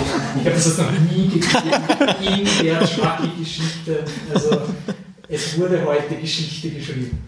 Ähm, bis sie alle Schauspieler, es wurden nur Schauspielerinnen ausgezeichnet, oder? Auch in den Runner-Up-Positions. Habe ich das richtig am Radar? Ähm, First Man hat zwei gekriegt. War das richtig? Nein, First Man hat Score und das war's. Irgendwo ist ein Runner-Up, deswegen war ich jetzt kurz verwirrt. Ähm, und Favorite hat viel Liebe bei den Schauspielern bekommen. Ähm, sonst ist ja nichts Überraschendes. Black Clansman, Liebe für Drehbuch. Und das war's dann auch schon. Und Bohemian Rhapsody kriegt ein Special Award. Dann zum Mögen. Cool, passt. Dann Trucky-Gewinner Bohemian Rhapsody. Ihr wisst, dass das, Das jetzt kann jetzt am in, den, stehen. in den Büchern steht, in den Geschichtsbüchern. Danke, Franziska. Ja, es tut mir leid, dass das so ein Negativpreis war jetzt eigentlich. Okay, passt. Wir sind am 24. im Gartenbaukino. If Beale Street Could Talk wird gespielt. Danach gibt es die Oscarverleihung, die sicher viel schneller vergehen wird als die letzten Jahre, weil wir jetzt so massiv was geändert haben. Und jedes Jahr werden wir uns ähm, zwischendurch fragen, was wir in unserem Leben tun. Ich persönlich habe immer so eine Post-Oscar-Depression und man kommt da wirklich dann am Montag, vor allem wenn man nicht arbeiten geht, fragt man sich wirklich, warum man das gemacht hat und ob es das wirklich wert war. Aber es sind die Oscars. Es gehört einfach dazu und man steht das gemeinsam durch. Das ist auch schön. Ähm, Im nächsten Podcast haben wir einige Filme nominiert. Nur kurze Vorschau. Wir haben ähm, Velvet Buzzsaw nominiert von Patrick, weil wir haben ja jetzt einen komplett neuen Flip the Truck. Wir haben vier Filme, vier Podcasts. ich habe ihn immer noch nicht gesehen. Aber er wurde nominiert, er wurde nominiert. Jeder unserer vier Podcaster schlägt einen Film vor, auf den er oder sie sich freut. Patrick hat Velvet Buzzsaw nominiert, ich habe den Lego Movie Second Part nominiert. Ähm, der Michi hat mich schon gefragt, ob er Under the Silver Lake wirklich nominieren hat müssen, weil ich habe ihn da Guilt Tripped. Jetzt sitze ich neben Alex und jetzt. Ja, das heißt, Alex, er mag ihn nämlich nicht. Ich, ihr könnt gerne reden, wenn es wollt. Entschuldigung. Und der vierte Film war The Wife, äh, sorry, The die Wife. Frau des der ging. Der ging kurz. Ah, das wird furchtbar. Also das ist mal, das ist mal ungefähr das Ding, nachdem uns, nachdem uns der Michi, Michael Holly so gehypt hat auf den Wife. cooler Podcast. Hey, Lego Movie war voll cool. Ja, Lego Movie war das Einzige zu sein, was man soll. Die anderen zwei mochte ich beide nicht, also ihr könnt euch schon freuen. Danke fürs Podcast. Es wird ein urcooler, enthusiastischer Ja, Podcast. ja. Super. Ja, ich habe beim letzten Podcast aber Ja, auch keine Filme sicher am gemacht. Also. Vortag noch das Programm über den Haufen werfen und nur Lego-Movie bleibt drinnen und dann macht man irgendwelche anderen Filme noch schnell. Wir können auch gerne mit 22 Jump Street reden. Wieso nicht? Äh, bevor wir uns verabschieden, wer will was pluggen? Alex. Wo? Wo können wir hören, dass Under the Silver Lake von uns unterschätzt wird? Eigentlich auf unserer Seite. Ja, eigentlich auf eurer Seite, beim Biennale-Podcast schon, aber sonst auch auf meinem YouTube-Kanal, äh, der unter meinem Namen läuft, Alex Lazarov. Einfach auf YouTube eingeben und ich bin der Erste, der rauskommt. Ähm, ja, Du hast im, Frank, du hast im Sommer äh, eine ziemlich arge Produktion mit Dschungel gemacht und hypest die ganze Zeit auf Instagram. Was ist das? Ja. Worauf sollen wir gehypt sein? genau. Also, ähm, sehr, sehr bald, es steht quasi schon vor der Tür, kommt äh, das größte Projekt raus, das ich bis jetzt gemacht habe, ähm, nämlich eine Miniserie mit fünf Folgen namens Dschungel, die komplett made in Austria ist, also made in Vienna, Austria natürlich. ähm, und auf die ich mich schon unglaublich freue, sie zu veröffentlichen. Ich, ich kann es kaum erwarten, was ihr dazu sagt. Ich kann es kaum erwarten, was die Leute auf YouTube dazu sagen. Es wird auf jeden Fall echt cool. Auf deinem YouTube-Kanal. Genau, auch auf meinem YouTube-Kanal. Release date? Nein, nein, nein, das geht's noch. Vor, vor April, nach April. Es wird, es wird so ein, ein ziemlicher Surprise-Drop werden. So. Also ohne Ankündigung, es wird rauskommen, wenn, wenn, wenn die Zeit reif ist. Also wenn du fertig geworden bist. Genau, ja. Einfach, wenn es sich richtig anfühlt. Solche Sachen müssen sich einfach richtig anfühlen. Vor allem, wenn man noch, noch nie an, an so etwas Großem gearbeitet hat, ist immer so, oh, möchte man es jetzt abgeben oder noch ein bisschen länger daran arbeiten? Und das ist immer Gefühlssache. Aber ich, ich glaube, es wird bald soweit sein, ja. Noch jemand, der fragen muss? Michael, bitte. Meine Seite heißt äh, Real Therapist. Bin auch auf Facebook und Twitter. Ja, Der Real, uh, realtherapist.com oder der Real... .com. Realtherapist.com, genau. Wie gesagt, auf Twitter und auf Facebook bin ich auch zu finden. Cool. Passt. Dann, Patrick, wo influenzen wir? Wir influenzen überall, wenn uns Novomatic anschreiben soll, geht das über facebook.com slash flipthetruck oder instagram.com slash flipthetruck. Wir sehen gerne Selfies von der Klawischnik. Ähm, sonst sind wir auch auf twitter.com slash flip-the-truck und per Mail erreichbar. Sicher, Content. Ich erwarte jetzt mindestens eine Kritik von Patrick, warum Free Solo, also nicht den Patrick, der hier ist, sondern den Patrick von Franziska, warum Free Solo ihn aufgeregt hat. Written Review in einem Word-Dokument. In einem RTF-Dokument. Ich glaube, es ist nicht so unrealistisch, dass du das jetzt bekommst. Oder ein TXT, wenn schon, denn schon. Go for it. Irgendwas, ich bin dafür zu haben. Ähm, am nächsten Podcast kommt dann eben nach der Oscarverleihung, also einen Kurzpodcast geben. Danach kommt endlich ein Godzilla-Podcast mit Filmmuseum, den wir aufgenommen haben. Er hat knackige eineinhalb Stunden gedauert und das war nur Godzilla. Also wir haben uns da zusammengerissen. Wir haben nicht über andere Monster geredet. Dieser andere Podcast wird noch aufgenommen mit Markus Keuschnick vom Splash Film Festival.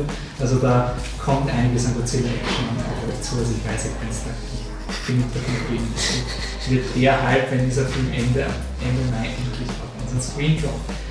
Bis dahin, viel Spaß bei den Oscars. Danke fürs Zuhören. Bis zum nächsten Mal. Ciao. Tschüss. Tschüss.